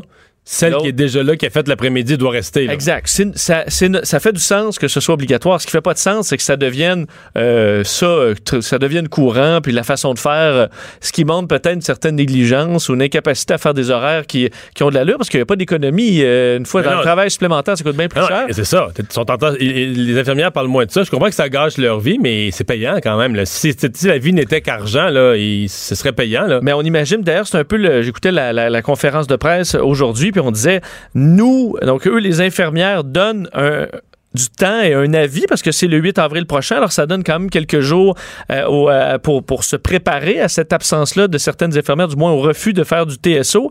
C'est ce que eux nous donnent jamais. là. Donc, on n'a jamais la capacité de se, de, de se virer de bord. Six jours d'avance. Six jours d'avance, Mais- ce qui est quand même compliqué. Bon, on le comprend quand ça devient euh, régulier, puis que toi, tes enfants, il faut que tu chercher à la garderie, que tu as des obligations, puis que tu es poigné à l'hôpital. Ça peut venir vraiment difficile. j'ai trouvé ça habile comme stratégie. Mais j'ai trouvé que c'était vraiment le- l'exemple d'une stratégie gagnant-gagnant. C'est-à-dire, si lundi, c'est respecté partout, ils vont dire, vous voyez, C'est possible. C'est faisable. C'est possible, hein, Puis si- s'il y avait de la bonne volonté, puis si le gouvernement mettait là, les moyens, tout ça, là, regarde, ça serait faisable, ça va bien mieux, puis les gens ont eu des meilleurs soins, toutes les infirmières sont reposées, ça a mieux été. Si ça marche pas, ils vont dire, il faut vu à quel point le système craque, là? Même en le sachant d'avance, tu comprends, les établissements sont plus capables, ils, ils sont habitués, là, sont devenus dépendants du temps supplémentaire obligatoire, même en les avertissant. Fait que c'est comme... euh, ils vont être capables de leur virer, en termes de, de- de message au public, ils vont être capables de leur virer de leur bord, que ce soit respecté ou pas. C'est vrai. Moi, Très comme- matin, j'ai vu ça comme ça. Surtout que le- la symbolique, dire, ben nous, on vous avertit, là, si vous n'êtes pas capable de vous arranger, imaginez-nous quand on n'est jamais Ouais. averti. Euh, ça doit devenir effectivement difficile au quotidien pour eux. Relever des plaintes euh, contre les compagnies de télécommunications, euh, en fait, au global, c'est une hausse du nombre de, de plaintes. Ouais, et même euh, une hausse importante, 44% plus de plaintes euh, contre les géants des télécoms. C'est les chiffres dévoilés aujourd'hui par dans le rapport semestriel de la commission des plaintes relatives aux services de télécom télévision. Alors un bon quand même impressionnant, alors que souvent c'est pas ceux qui ont la meilleure réputation en termes de, de, de, de- plaintes là, euh, depuis depuis des années, mais ça augmente encore chez les consommateurs canadiens. Le numéro un des plaintes, c'est toujours euh, bon, c'est le même depuis plusieurs années. Bell est au sommet de ses plaintes avec trois fois plus de plaintes que le numéro 2. Ah oui? Le numéro 2 qui est Rogers. Alors on parle de trois fois plus de plaintes avec 3033 plaintes euh, donc faites euh, à la bon et indiquées par la commission. Euh, Bell donc qui est en tête euh, avec et c'est quand même non seulement c'est 3000 plaintes mais c'est 31% du total des plaintes. À Bell Alors, seulement. à Bell seulement. Alors, c'est presque une plainte sur trois qui va, euh, qui va à Bell. Ensuite, c'est Rogers et Cogeco. D'ailleurs, parlant de. Bon, on note Cogeco qui a fait un bond euh, appréciable euh, cette année. On parle dans, dans le semestre, là, Cogeco qui bondit de 100, qui passe de 120 plaintes à 790 Ben plaintes. voyons. Alors, je sais pas ce qui s'est passé euh, au niveau de, de, de, l'organisation dans les derniers mois, mais c'est vraiment un bon euh, spectaculaire. Alors, dans l'ordre... Mais c'est quoi, c'est, quoi le genre de plainte? Euh, quoi, les gens ne comprennent pas leur facture ou ils sont pas satisfaits de la... Des frais, en fait, je te le fais l'ordre. Les principaux problèmes, des frais incorrects. Alors, il y a eu des, des frais qui, qui, ont, qui, ont, été demandés sans raison. Non-divulgation de certaines de modalités de service ou des informations trompeuses, des services intermittents ou inadéquats, des remboursements euh, non reçus, des ruptures de contrat, des pertes de services, des frais de données, euh, donc des frais d'annulation euh, qui, bon, des, montants de frais d'annulation anticipés ou, illégitimes. Donc, c'est ce qu'on voit. De faire l'ordre des principaux fournisseurs, le Bell Canada, donc le plus de plaintes, je disais trois fois plus, Rogers, Cogeco, TELUS, Freedom Mobile, Virgin, Fido, Vidéotron, Kudo et Chat. Donc, qui termine ce... ce Freedom Ouais, c'est ça, on est rendu. Euh, tu connais-tu Freedom? Freedom Mobile. Non. Moi, c'est pas, pas, beaucoup au Québec. Oui, ouais, je les connais vraiment pas. Ils sont quand même peut-être davantage au Canada anglais. Ouais, Alors, euh, c'est un, un, bilan qui devra être amélioré chez ceux qui se retrouvent au-dessus dans ce top. Merci, euh, Vincent. On va faire une pause. Euh, on vous parle au retour. Vous avez peut-être entendu, juste autour de la période des fêtes, on avait su que l'entreprise Dans un jardin, quand même une belle entreprise québécoise avec un historique qu'on avait suivi au fil des décennies, c'était fini. Mais ça va être repris ou repartir d'une certaine façon à l'intérieur du groupe euh, Marie-Claire, plus connu dans les boutiques de vêtements. On va parler au président de Marie-Claire après ceci. Le retour de Mario Dumont. Joignez-vous à la discussion. Appelez ou textez. 187 Cube Radio. 1877 827 2346.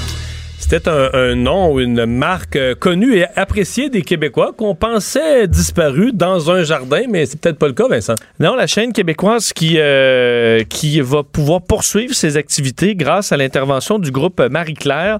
Euh, vous, rappelez qu'en novembre dernier, bon, les actionnaires de Dans un jardin avaient décidé de fermer carrément d'ici le 31 janvier 2019 en raison d'importantes difficultés financières. Alors, il y a eu processus de liquidation lancé et la, compagnie a eu des procédures d'insolvabilité et euh, ben, finalement, le groupe Marie-Claire interviendrait. Ça permettrait au, euh, à Dans un jardin de survivre.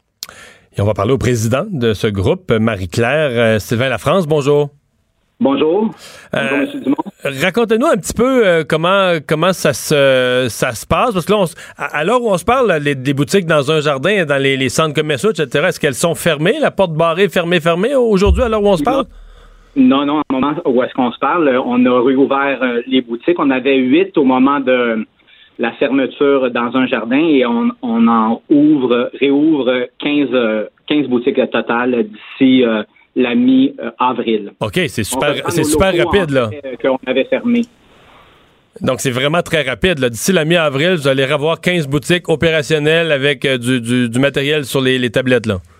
Oui, avec du matériel. Les boutiques ne sont pas fournies à pleine capacité pour l'instant parce qu'il faut repartir la machine de fabrication. Mais euh, oui, on a quelques, quelques, beaucoup, quelques produits en fait sur les tablettes là, mais ils sont pas à pleine capacité encore. Euh, Marie-Claire, vous étiez dans, euh, est-ce que vous avez, vous étiez dans ce domaine-là de près ou de loin? Vous étiez vraiment juste dans le vêtement? On était en vêtement, en fait, dans un jardin. On était investisseur actionnaire de cette compagnie. OK, donc vous étiez un des actionnaires, c'est ça. OK. Oui, oui, tout à fait. Et là, vous devenez l'actionnaire. Là, on devient l'actionnaire gestionnaire, en fait, parce qu'on a pris sous contrôle euh, euh, la compagnie dans un jardin, là, euh, sous, notre aile des, opérations du groupe Marie-Claire. Bon, s'il y a eu des difficultés financières, là, je, on ne se pas de dessin. Le commerce de détail, c'est difficile pour, pour tout le monde c'est quoi la nouvelle stratégie? C'est quand même un domaine très compétitif. Il y a des grosses, d'énormes chaînes américaines qui vendent euh, toutes les, chandelles, les produits de bain, les produits pour le corps. Il y a des géants américains qui sont débarqués là-dedans.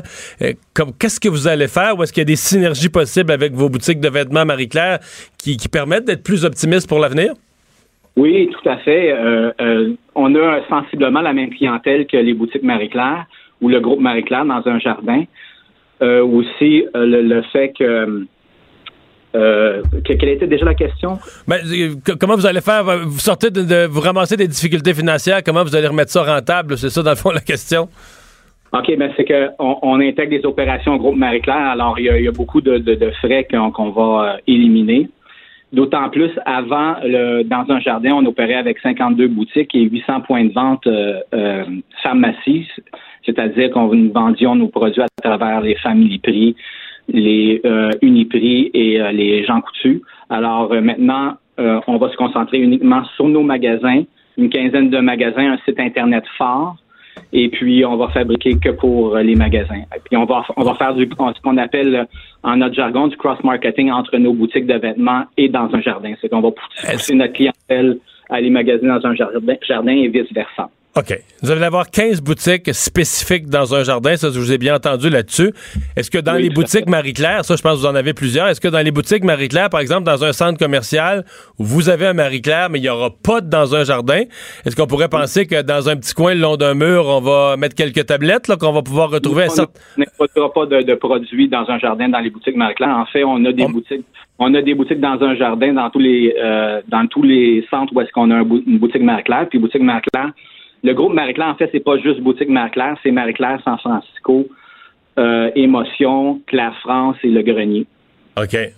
Donc, on mélange pas, on mélange pas les produits de bain euh, dans ça, là? Non. Non, tout à fait. On fait pas ça. Non. On garde ça séparé. Euh, on garde ça séparé. L'annonce d'aujourd'hui, ça veut dire combien d'emplois maintenus et ou créés, là?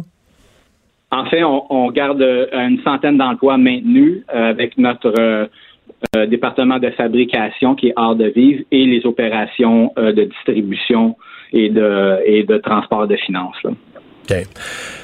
Euh, dernière question, plus, plus philosophique peut-être celle-là, mais c'est très à la mode de parler achat local, achat québécois. Avez-vous l'impression que le que c'est juste un discours euh, pour bien paraître ou un discours dans les médias? Avez-vous l'impression que le public est là? Exemple, si dans un jardin, vous lancez une campagne demain matin pour dire nous, on est Québécois, puis je veux pas nommer les autres marques, mais vous les connaissez, là, qui sont forts dans les, les produits, les produits de bain, les chandelles, tout ce qui sent bon, euh, qui sont vos compétiteurs. Si vous dites nous, on est Québécois, est-ce que ça vous donnerait un, un véritable avantage ou le consommateur s'en fout et regarde pas ça?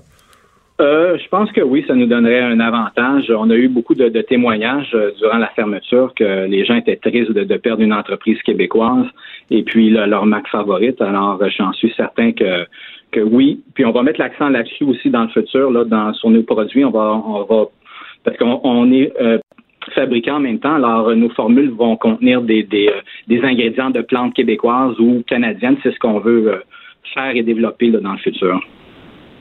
Genre, une dernière question, va peut-être vous faire rire, celle-là, mais est-ce que vous allez continuer à fabriquer la, crème de zinc pour les fesses des bébés, là, pour les changements de couche?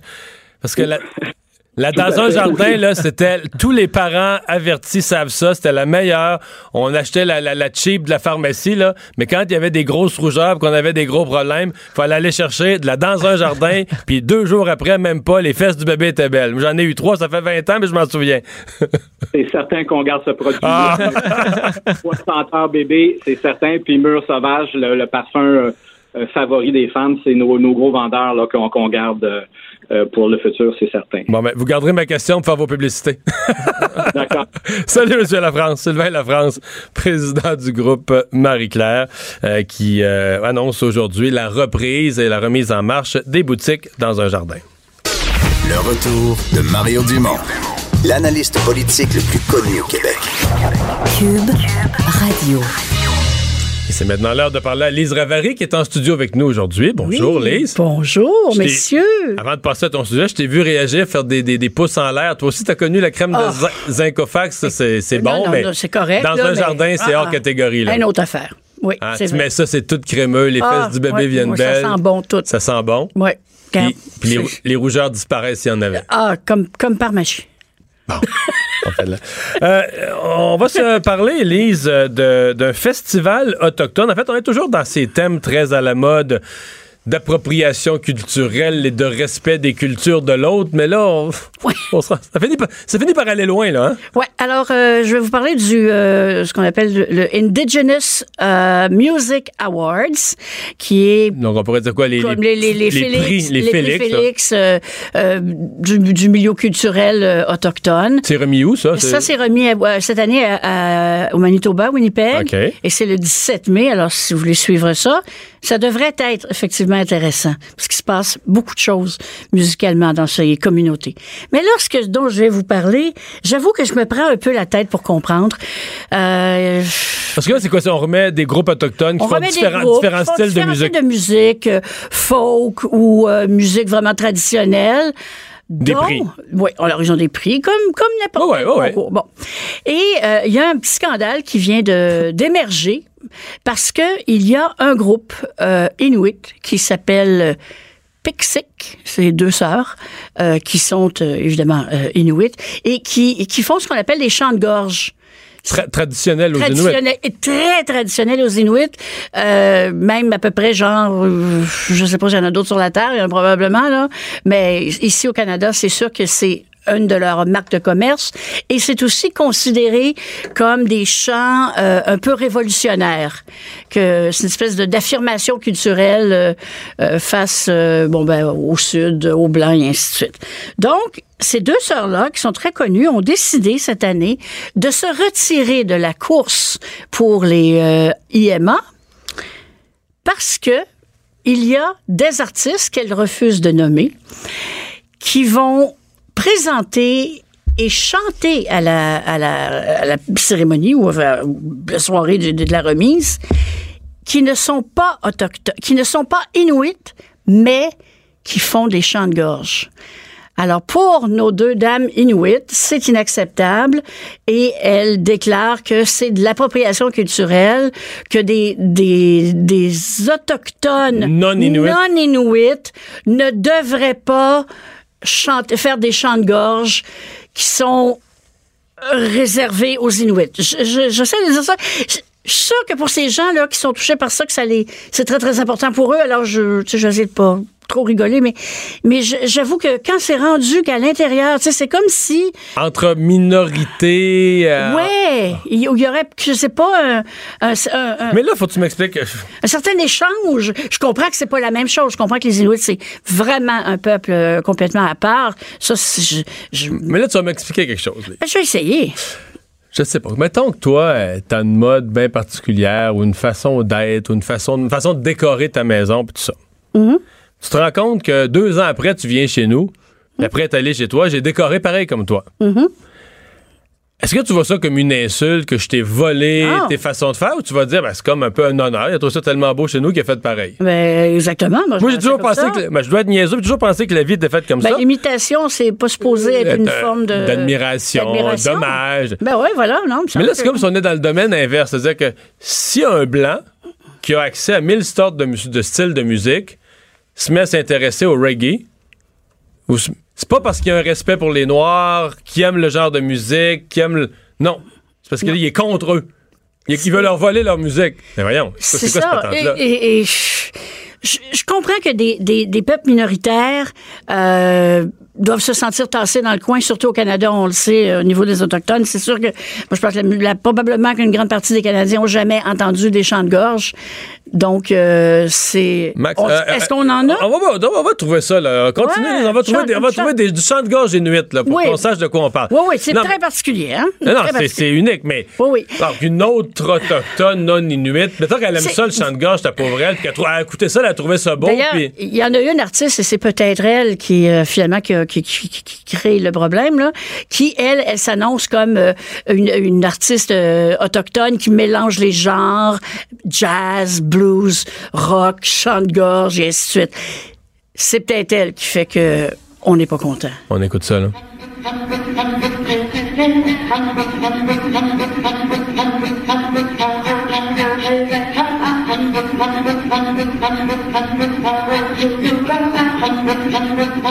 Bon. Bon. C'est une catégorie, là. C'est. un, c'est une, une catégorie. Moi, ça me fait penser à de la musique contemporaine. Mais bon, là n'est pas la question de savoir si c'est bon ou c'est pas bon. C'est à eux. Ils y ont le droit, mais, mais on ne peut, peut pas être rendu à ce point-là où entre, entre frères, entre, entre alliés.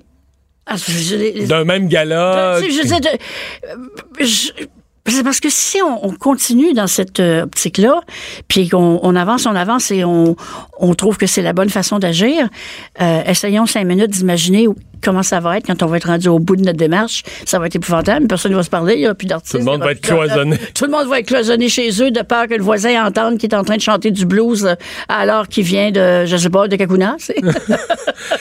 Hey, ouais. Mais c'est, disons que pour moi, c'est rien dans tout ça là, qui est en train de, d'ouvrir les peuples les uns aux autres. Je ne veux pas être méchant, mais comment dire? Parce que dans beaucoup de cas, ce serait justement des Autochtones qui souleveraient ce genre de questions-là dans un grand gala canadien. Oui. Puis là, ils se font un gala de musique des Premières Nations. Puis là, ils se bousillent à l'intérieur de leur propre plus petit gala des gens des Premières Nations parce qu'entre Premières Nations, ils s'accusent d'appropriation culturelle.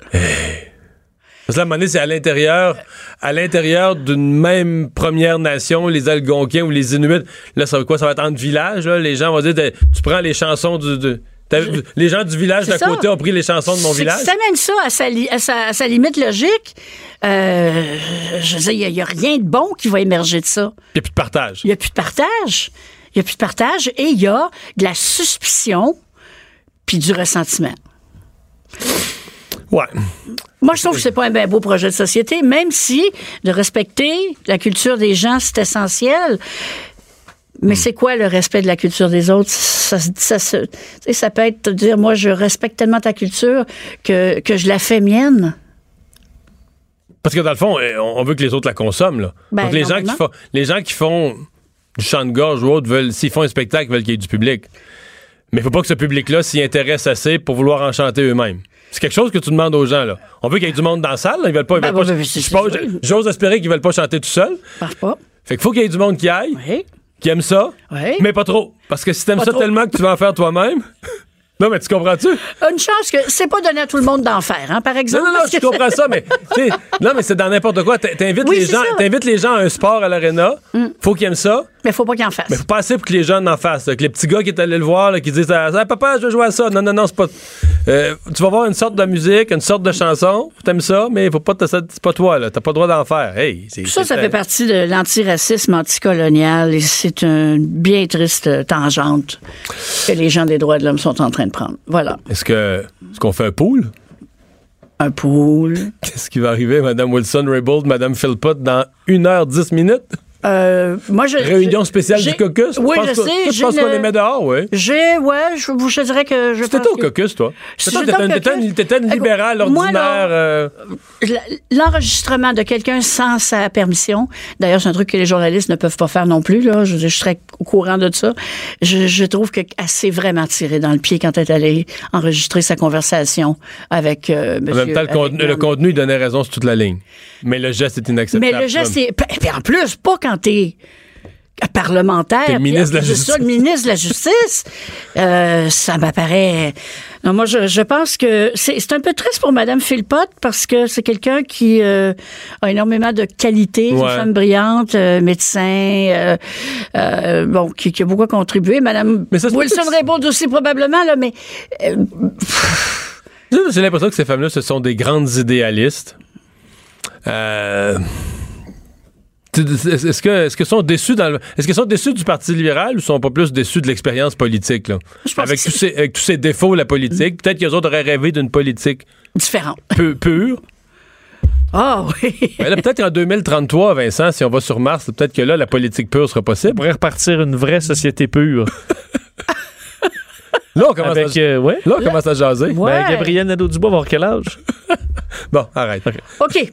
Merci, Lise. Messieurs, bonsoir. Salut. On va aller à la pause. Le retour de Mario Dumont. Pour nous rejoindre en studio. Studio à commercial cube.radio. Appelez ou textez. 187 Cube Radio. 1877 827 2346. C'est notre segment cinéma, série, recommandation de la semaine. Bonjour Simone. Bonjour. Euh, on parle de Bumblebee. Oui, Bumblebee qui sort ben, aujourd'hui sur euh, Vidéotron. Et euh, pour ceux qui l'ont manqué au cinéma, c'est la chance de se rattraper. Mais pour mettre les gens un peu en contexte, parce que Bumblebee, c'est dans la série Transformers. C'est le sixième Transformer, mais c'est ça se passe avant. C'est comme un antépisode. Ça se passe 20 ans avant les films que si, si vous voulez. Avez-vous vu les Transformers? Oui, j'en ai vu quelques-uns. Puis moi, Mario a l'air. euh, Il demande plus pas moi. trop je sais savoir. c'est quoi. OK. Le premier était sorti en 2007, si je ne m'abuse. Puis après ça, il y en a eu quatre autres. là. C'est 2007? Vraiment... Ouais, ça se Ouais. peut-tu? Oh mon Dieu, le temps passe vite. Mais bref, En c'est ça. 2007, là, j'avais déjà 37 ans quand même. Ça fait déjà Hmm, 48 ans. Transformers, un petit peu moins, là. Mais non, mais Transformers, à la base, ben, pour les gens là, qui, qui savent, c'était comme un- une bande dessinée, une série télé bande dessinée dans les années 80. Ils ont fait des jouets. C'était des jouets aussi, C'était surtout. surtout, c'était surtout pour vendre des jouets. Et puis après ça, ils ont fait des films plus récemment.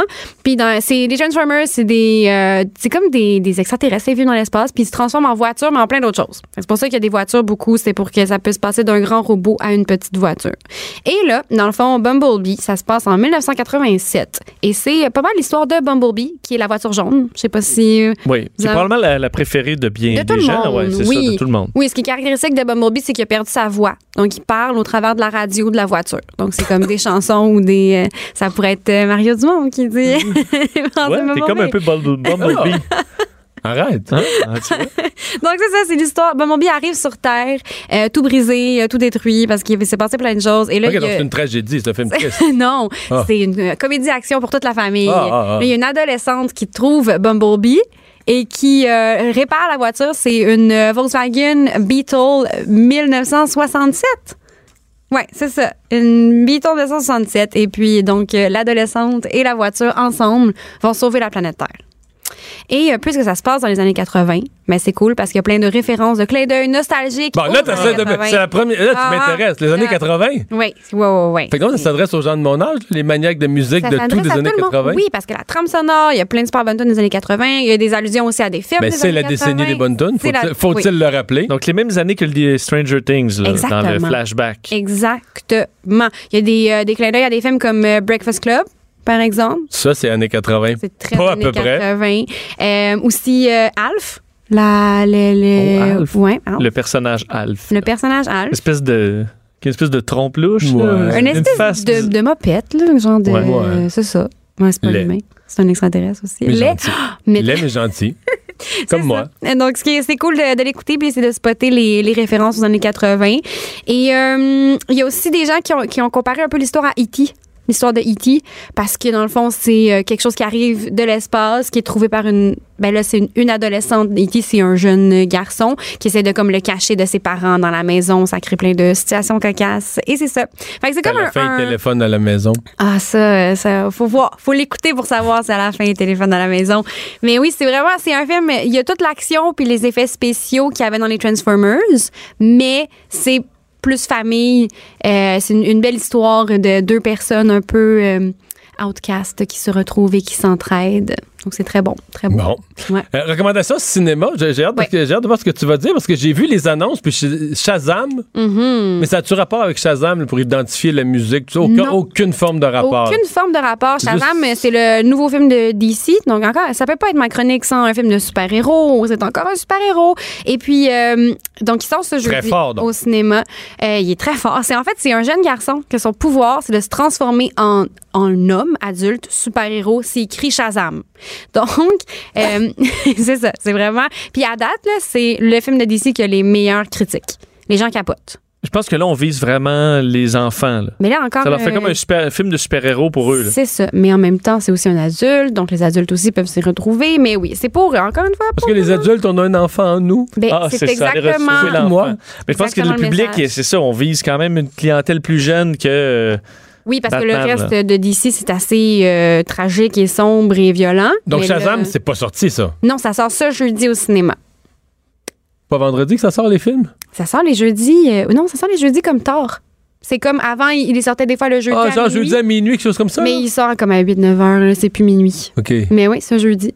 C'est comme euh, 70 ans et l'ancien euh, 60, là, mais 8 Tout- heures et l'ancien minuit. là. Tout arrive plus tôt. Tout arrive. OK, je comprends. je comprends. Exactement. Euh, donc, euh, mais le Shazam, euh, on, on s'attend-tu encore des records au box-office? On me semble que c'est toujours ça, les super-héros. C'est toujours ça. Mais Shazam, vu que c'est euh, le super-héros à la base est moins connu, euh, c'est sûr que les gens vont pas nécessairement y aller tout de suite, vont pas reconnaître le nom. On connaît moins Shazam que, par exemple, Batman ou Superman, mais parce que les critiques sont vraiment très bonnes, je pense qu'il va y avoir du bouche à oreille euh, qui va se faire assez vite, parce que celui-là, c'est beaucoup plus léger. Si vous avez en ce moment en, en tête euh, l'idée des films d'ici, comme Batman versus Superman, que c'est très, très sombre, ça sera pas ça du tout. On est vraiment dans la légèreté, dans l'humour. Il y a quand même des méchants. accessible. Il y a quand même, c'est sûr, il faut toujours un méchant contre le super-héros, mais là... Parce que c'est un peu le méchant qui met en valeur le super-héros. Un film de super-héros, oui, c'est souvent la version contraire. C'est comme les mêmes pouvoirs, mais un l'utilise pour le bien puis un l'utilise- pour le mal. On a tous euh, une version bonne et mauvaise qui somme en nous. Il faut choisir euh, quel côté on veut. Bon, ben, euh, donc, euh, ce jeudi, Shazam. Merci Oui. beaucoup, Simone. Mais ça me fait plaisir. À la semaine prochaine. Bye! On enchaîne tout de suite avec euh, les sports. Euh, Dave Morissette euh, qui va être Qui avec nous dans quelques Parce dans que c'est un match. Vas-tu l'écouter ce soir? Es-tu stressé? Il faut jamais que tu me demandes ce que je fais le mardi soir. Pourquoi? Au cours des neuf dernières années. Ouais. Peu importe ce qu'on me propose professionnellement ou ce qu'il y a de meilleur à la TV le mardi soir, je joue dans une ligue de volleyball, de vieux, de Ben garage. voyons, de Je savais même pas ça. Ouais. Travailler ensemble depuis des mois. Le mardi, tu joues au Le volleyball. mardi, tu m'oublies. Le mardi soir, tu m'oublies. En fait, cette année, parce que j'adore Serge Fiori, Oui. c'était un mardi soir la première là, de, de son spectacle. Mais es-tu au filet ou à l'arrière? Euh, oh, je joue pas aux Olympiques. Là. Ce, ce, ce à quoi tu réfères, c'est les gens qui jouent avec des positions puis qui font Ouais. toutes les permutations. Là. Non, on joue, on, on tourne en rond. Là, tu comprends? On change de comprends. position. Fait qu'on joue toutes les six T'as pas une spécialité, là. T'es un joueur euh, Ben, ma complet. spécialité, ça serait passeur. Ma spécialité, moi, ce serait passeur, mais je veux dire, là, on joue. euh, on tourne. Comme, comme au second. Ah, ouais. Puis Êtes-vous bon? C'est une dure question, ça.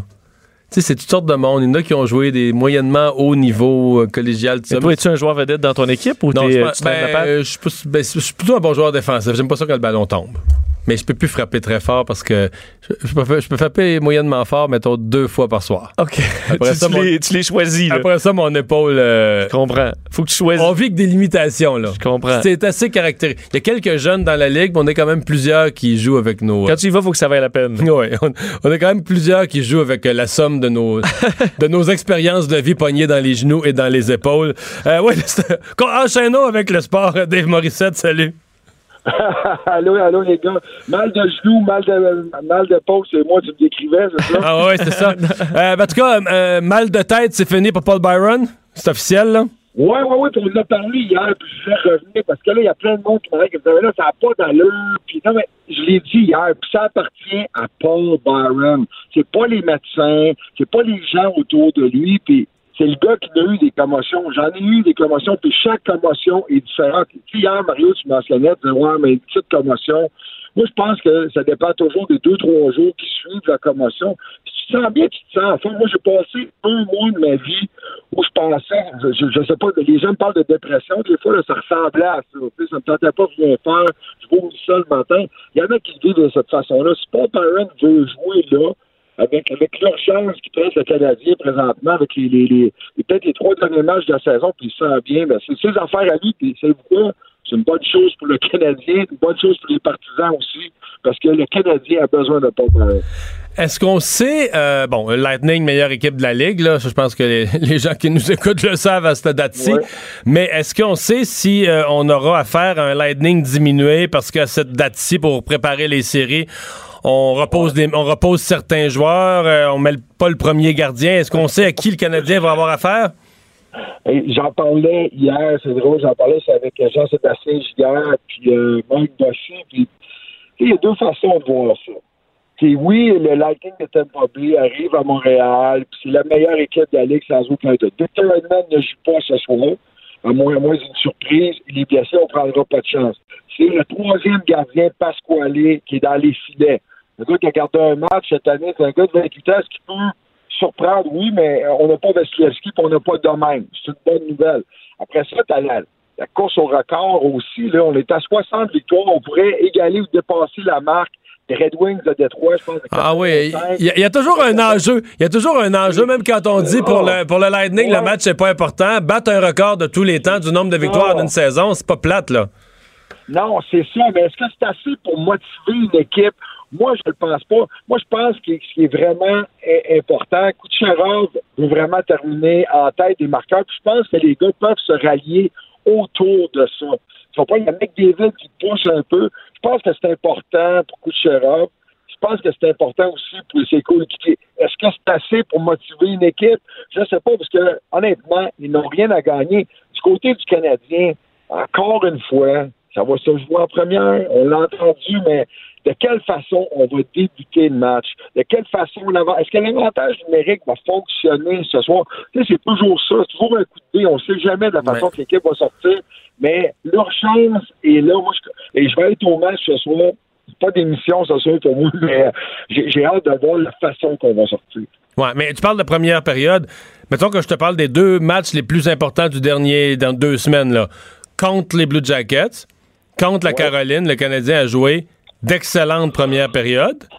Puis ça finit là, On aurait l'impression qu'il ben, sortait en Lyon, il vidait, les batteries après une période, ben, puis il se présentait plus en deux. Mario, ne pas là-dessus, parce que le, match, moi, le match le plus décevant, euh, j'en parlais aujourd'hui avec un ancien joueur des, des, des de Toronto, mais euh, le match plus décevant, c'était contre Toronto. Le Canadien mène 3 Imaginez si le Canadien avait remporté ce match-là. Enlève deux points à Toronto, rajoute-en deux au Canadien. Mais c'est que ça, tu mènes 3-0. Mais c'est ça le grand défi dans la Ligue nationale, spécialement contre des équipes de talent. Le Canadien ne peut pas se permettre une, une, période où on, prend ça un peu relax. On joue, on dit qu'on joue sous les talons. On peut pas jouer défensivement. Ça se peut pas. Pourquoi le Canadien a remporté son match contre Winnipeg? 60 minutes où on a attaqué. La meilleure défensive, c'est l'attaque. On dit que des fois, c'est mental. Exactement, tu parles des matchs contre la Caroline. Canadien devait gagner ce match-là. Contre Columbus, ben, c'est une histoire qui s'est répétée, mais c'est des défaites qui font, qui, qui font mal au Canadien, mais la bonne nouvelle, c'est qu'il en reste trois. Tu peux encore espérer ce soir que Columbus perde son duel contre les Blues de Boston, que la Caroline perde contre Toronto ce soir. Il faut, faut penser de cette façon-là. Dave, euh, on a beaucoup parlé dans les derniers jours de Jonathan Drouin, au point où même euh, Guy Lafleur est entré dans la mêlée. Est-ce que c'est l'occasion pour lui là, de, faire ses preuves? Bien, je veux revenir, je veux revenir sur une chose. Moi, j'ai beaucoup de respect pour Régent. Je parle souvent avec Régent. J'ai euh, Guy Lafleur, c'est mon idole. Je, je pars comme ça. Là. Puis Guy a vécu des, choses difficiles en début de carrière. Il ne faut pas le comparer avec Jonathan Drouin. C'est là le problème. Là. Puis moi, j'ai parlé avec Guy l'autre jour. Il y avait Yvan Cournoyer, il y avait Régent Hall qui était là, puis il y avait Jean-Guy Talbot. Fait que là, il y avait peut-être une trentaine de Coupes Stanley dans le Salon des anciens Canadiens. Et euh, le sujet, c'était Jonathan Drouin. Et je comprends que oui, puis Guy a raison, là. Puis je pense que c'est ce que Claude Julien a fait, comme tout entraîneur, après avoir tapé ses doigts, joué avec son temps de glace, l'avoir laissé de côté un peu du groupe. On lui a donné 18 minutes lors du dernier match, Là, on lui a fait, on a fait confiance, là. On lui a mm. donné son petit bonbon, il a bien réagi. Mais c'est à Jonathan. C'est à Jonathan. Moi, là, j'aimerais ça savoir ce qu'on dit à Jonathan dans son entourage proche, sa famille, son agent, parce que moi, la façon que je vois ça, je pense que Jonathan, des fois, c'est non, non, c'est quoi, ils ont tort. Moi, je devrais jouer plus, puis je comprends pas ce que je fais de mal. C'est un peu ça. Fait ça appartient. Puis le Canadien, le succès du Canadien, les trois prochains matchs vont passer par Jonathan Drouin. C'est correct, on l'a, parce que le point tournant pour Jonathan, c'est quand on l'a laissé, je sais pas si vous allez être d'accord, mais on l'a laissé de côté, ben, on l'a laissé sur le banc contre les Flyers. Le Canadien a gagné. Après ça, tu sais, Claude Julien a fait son point. Tu gagnes, c'est un, des joueurs les plus importants dans ton équipe. Là, tu peux te permettre de le laisser de côté. Puis à quelque part, ça donne, ça donne une bonne leçon aux autres joueurs aussi. Il n'y a personne d'indispensable. Mais là, ça passe par Jonathan Drouin. je pense qu'il a été fouetté. Je pense qu'il est choqué. Je pense qu'il est piqué. Je pense que lui aussi veut gagner. c'est la bonne nouvelle. En plus, contre son ancienne équipe, c'est peut-être une, motivation supplémentaire. Hein? Merci beaucoup, Dave. Salut. merci Merci les gars, à demain, bye. Salut, qu'est-ce qu'on surveille, Vincent? Bon, deux choses, évidemment, à 17h45 euh, ce soir, c'est ce caucus euh, libéral euh, d'urgence euh, dans le but de décider du sort de Wilson, euh, de Jody Wilson-Raybould et Jane Philpott. Alors, est-ce que c'est leurs dernières heures en tant que libéral? Euh, on verra ça. Je te mettrai un vieux deux piastres que oui, moi. Et euh, aussi au niveau du Brexit, un peu de nouveau, Theresa May, euh, la première ministre, qui a annoncé vouloir réclamer un nouveau report euh, du Brexit. Donc, aussi court que possible, mais au maximum le 22 mai, donc pour s'éviter les élections européennes. Mais dit, on voudrait nous donner au moins ce délai-là pour pouvoir trouver euh, une solution à l'impasse puis éviter une sortie sans accord, ce qui serait euh, difficile. Un test pour la patience des autres pays d'Europe. Merci euh, Vincent. Merci à vous d'avoir été là. On vous retrouve comme d'habitude demain 15h pour parler d'actualité. Le bulletin TVA Nouvelles après ceci.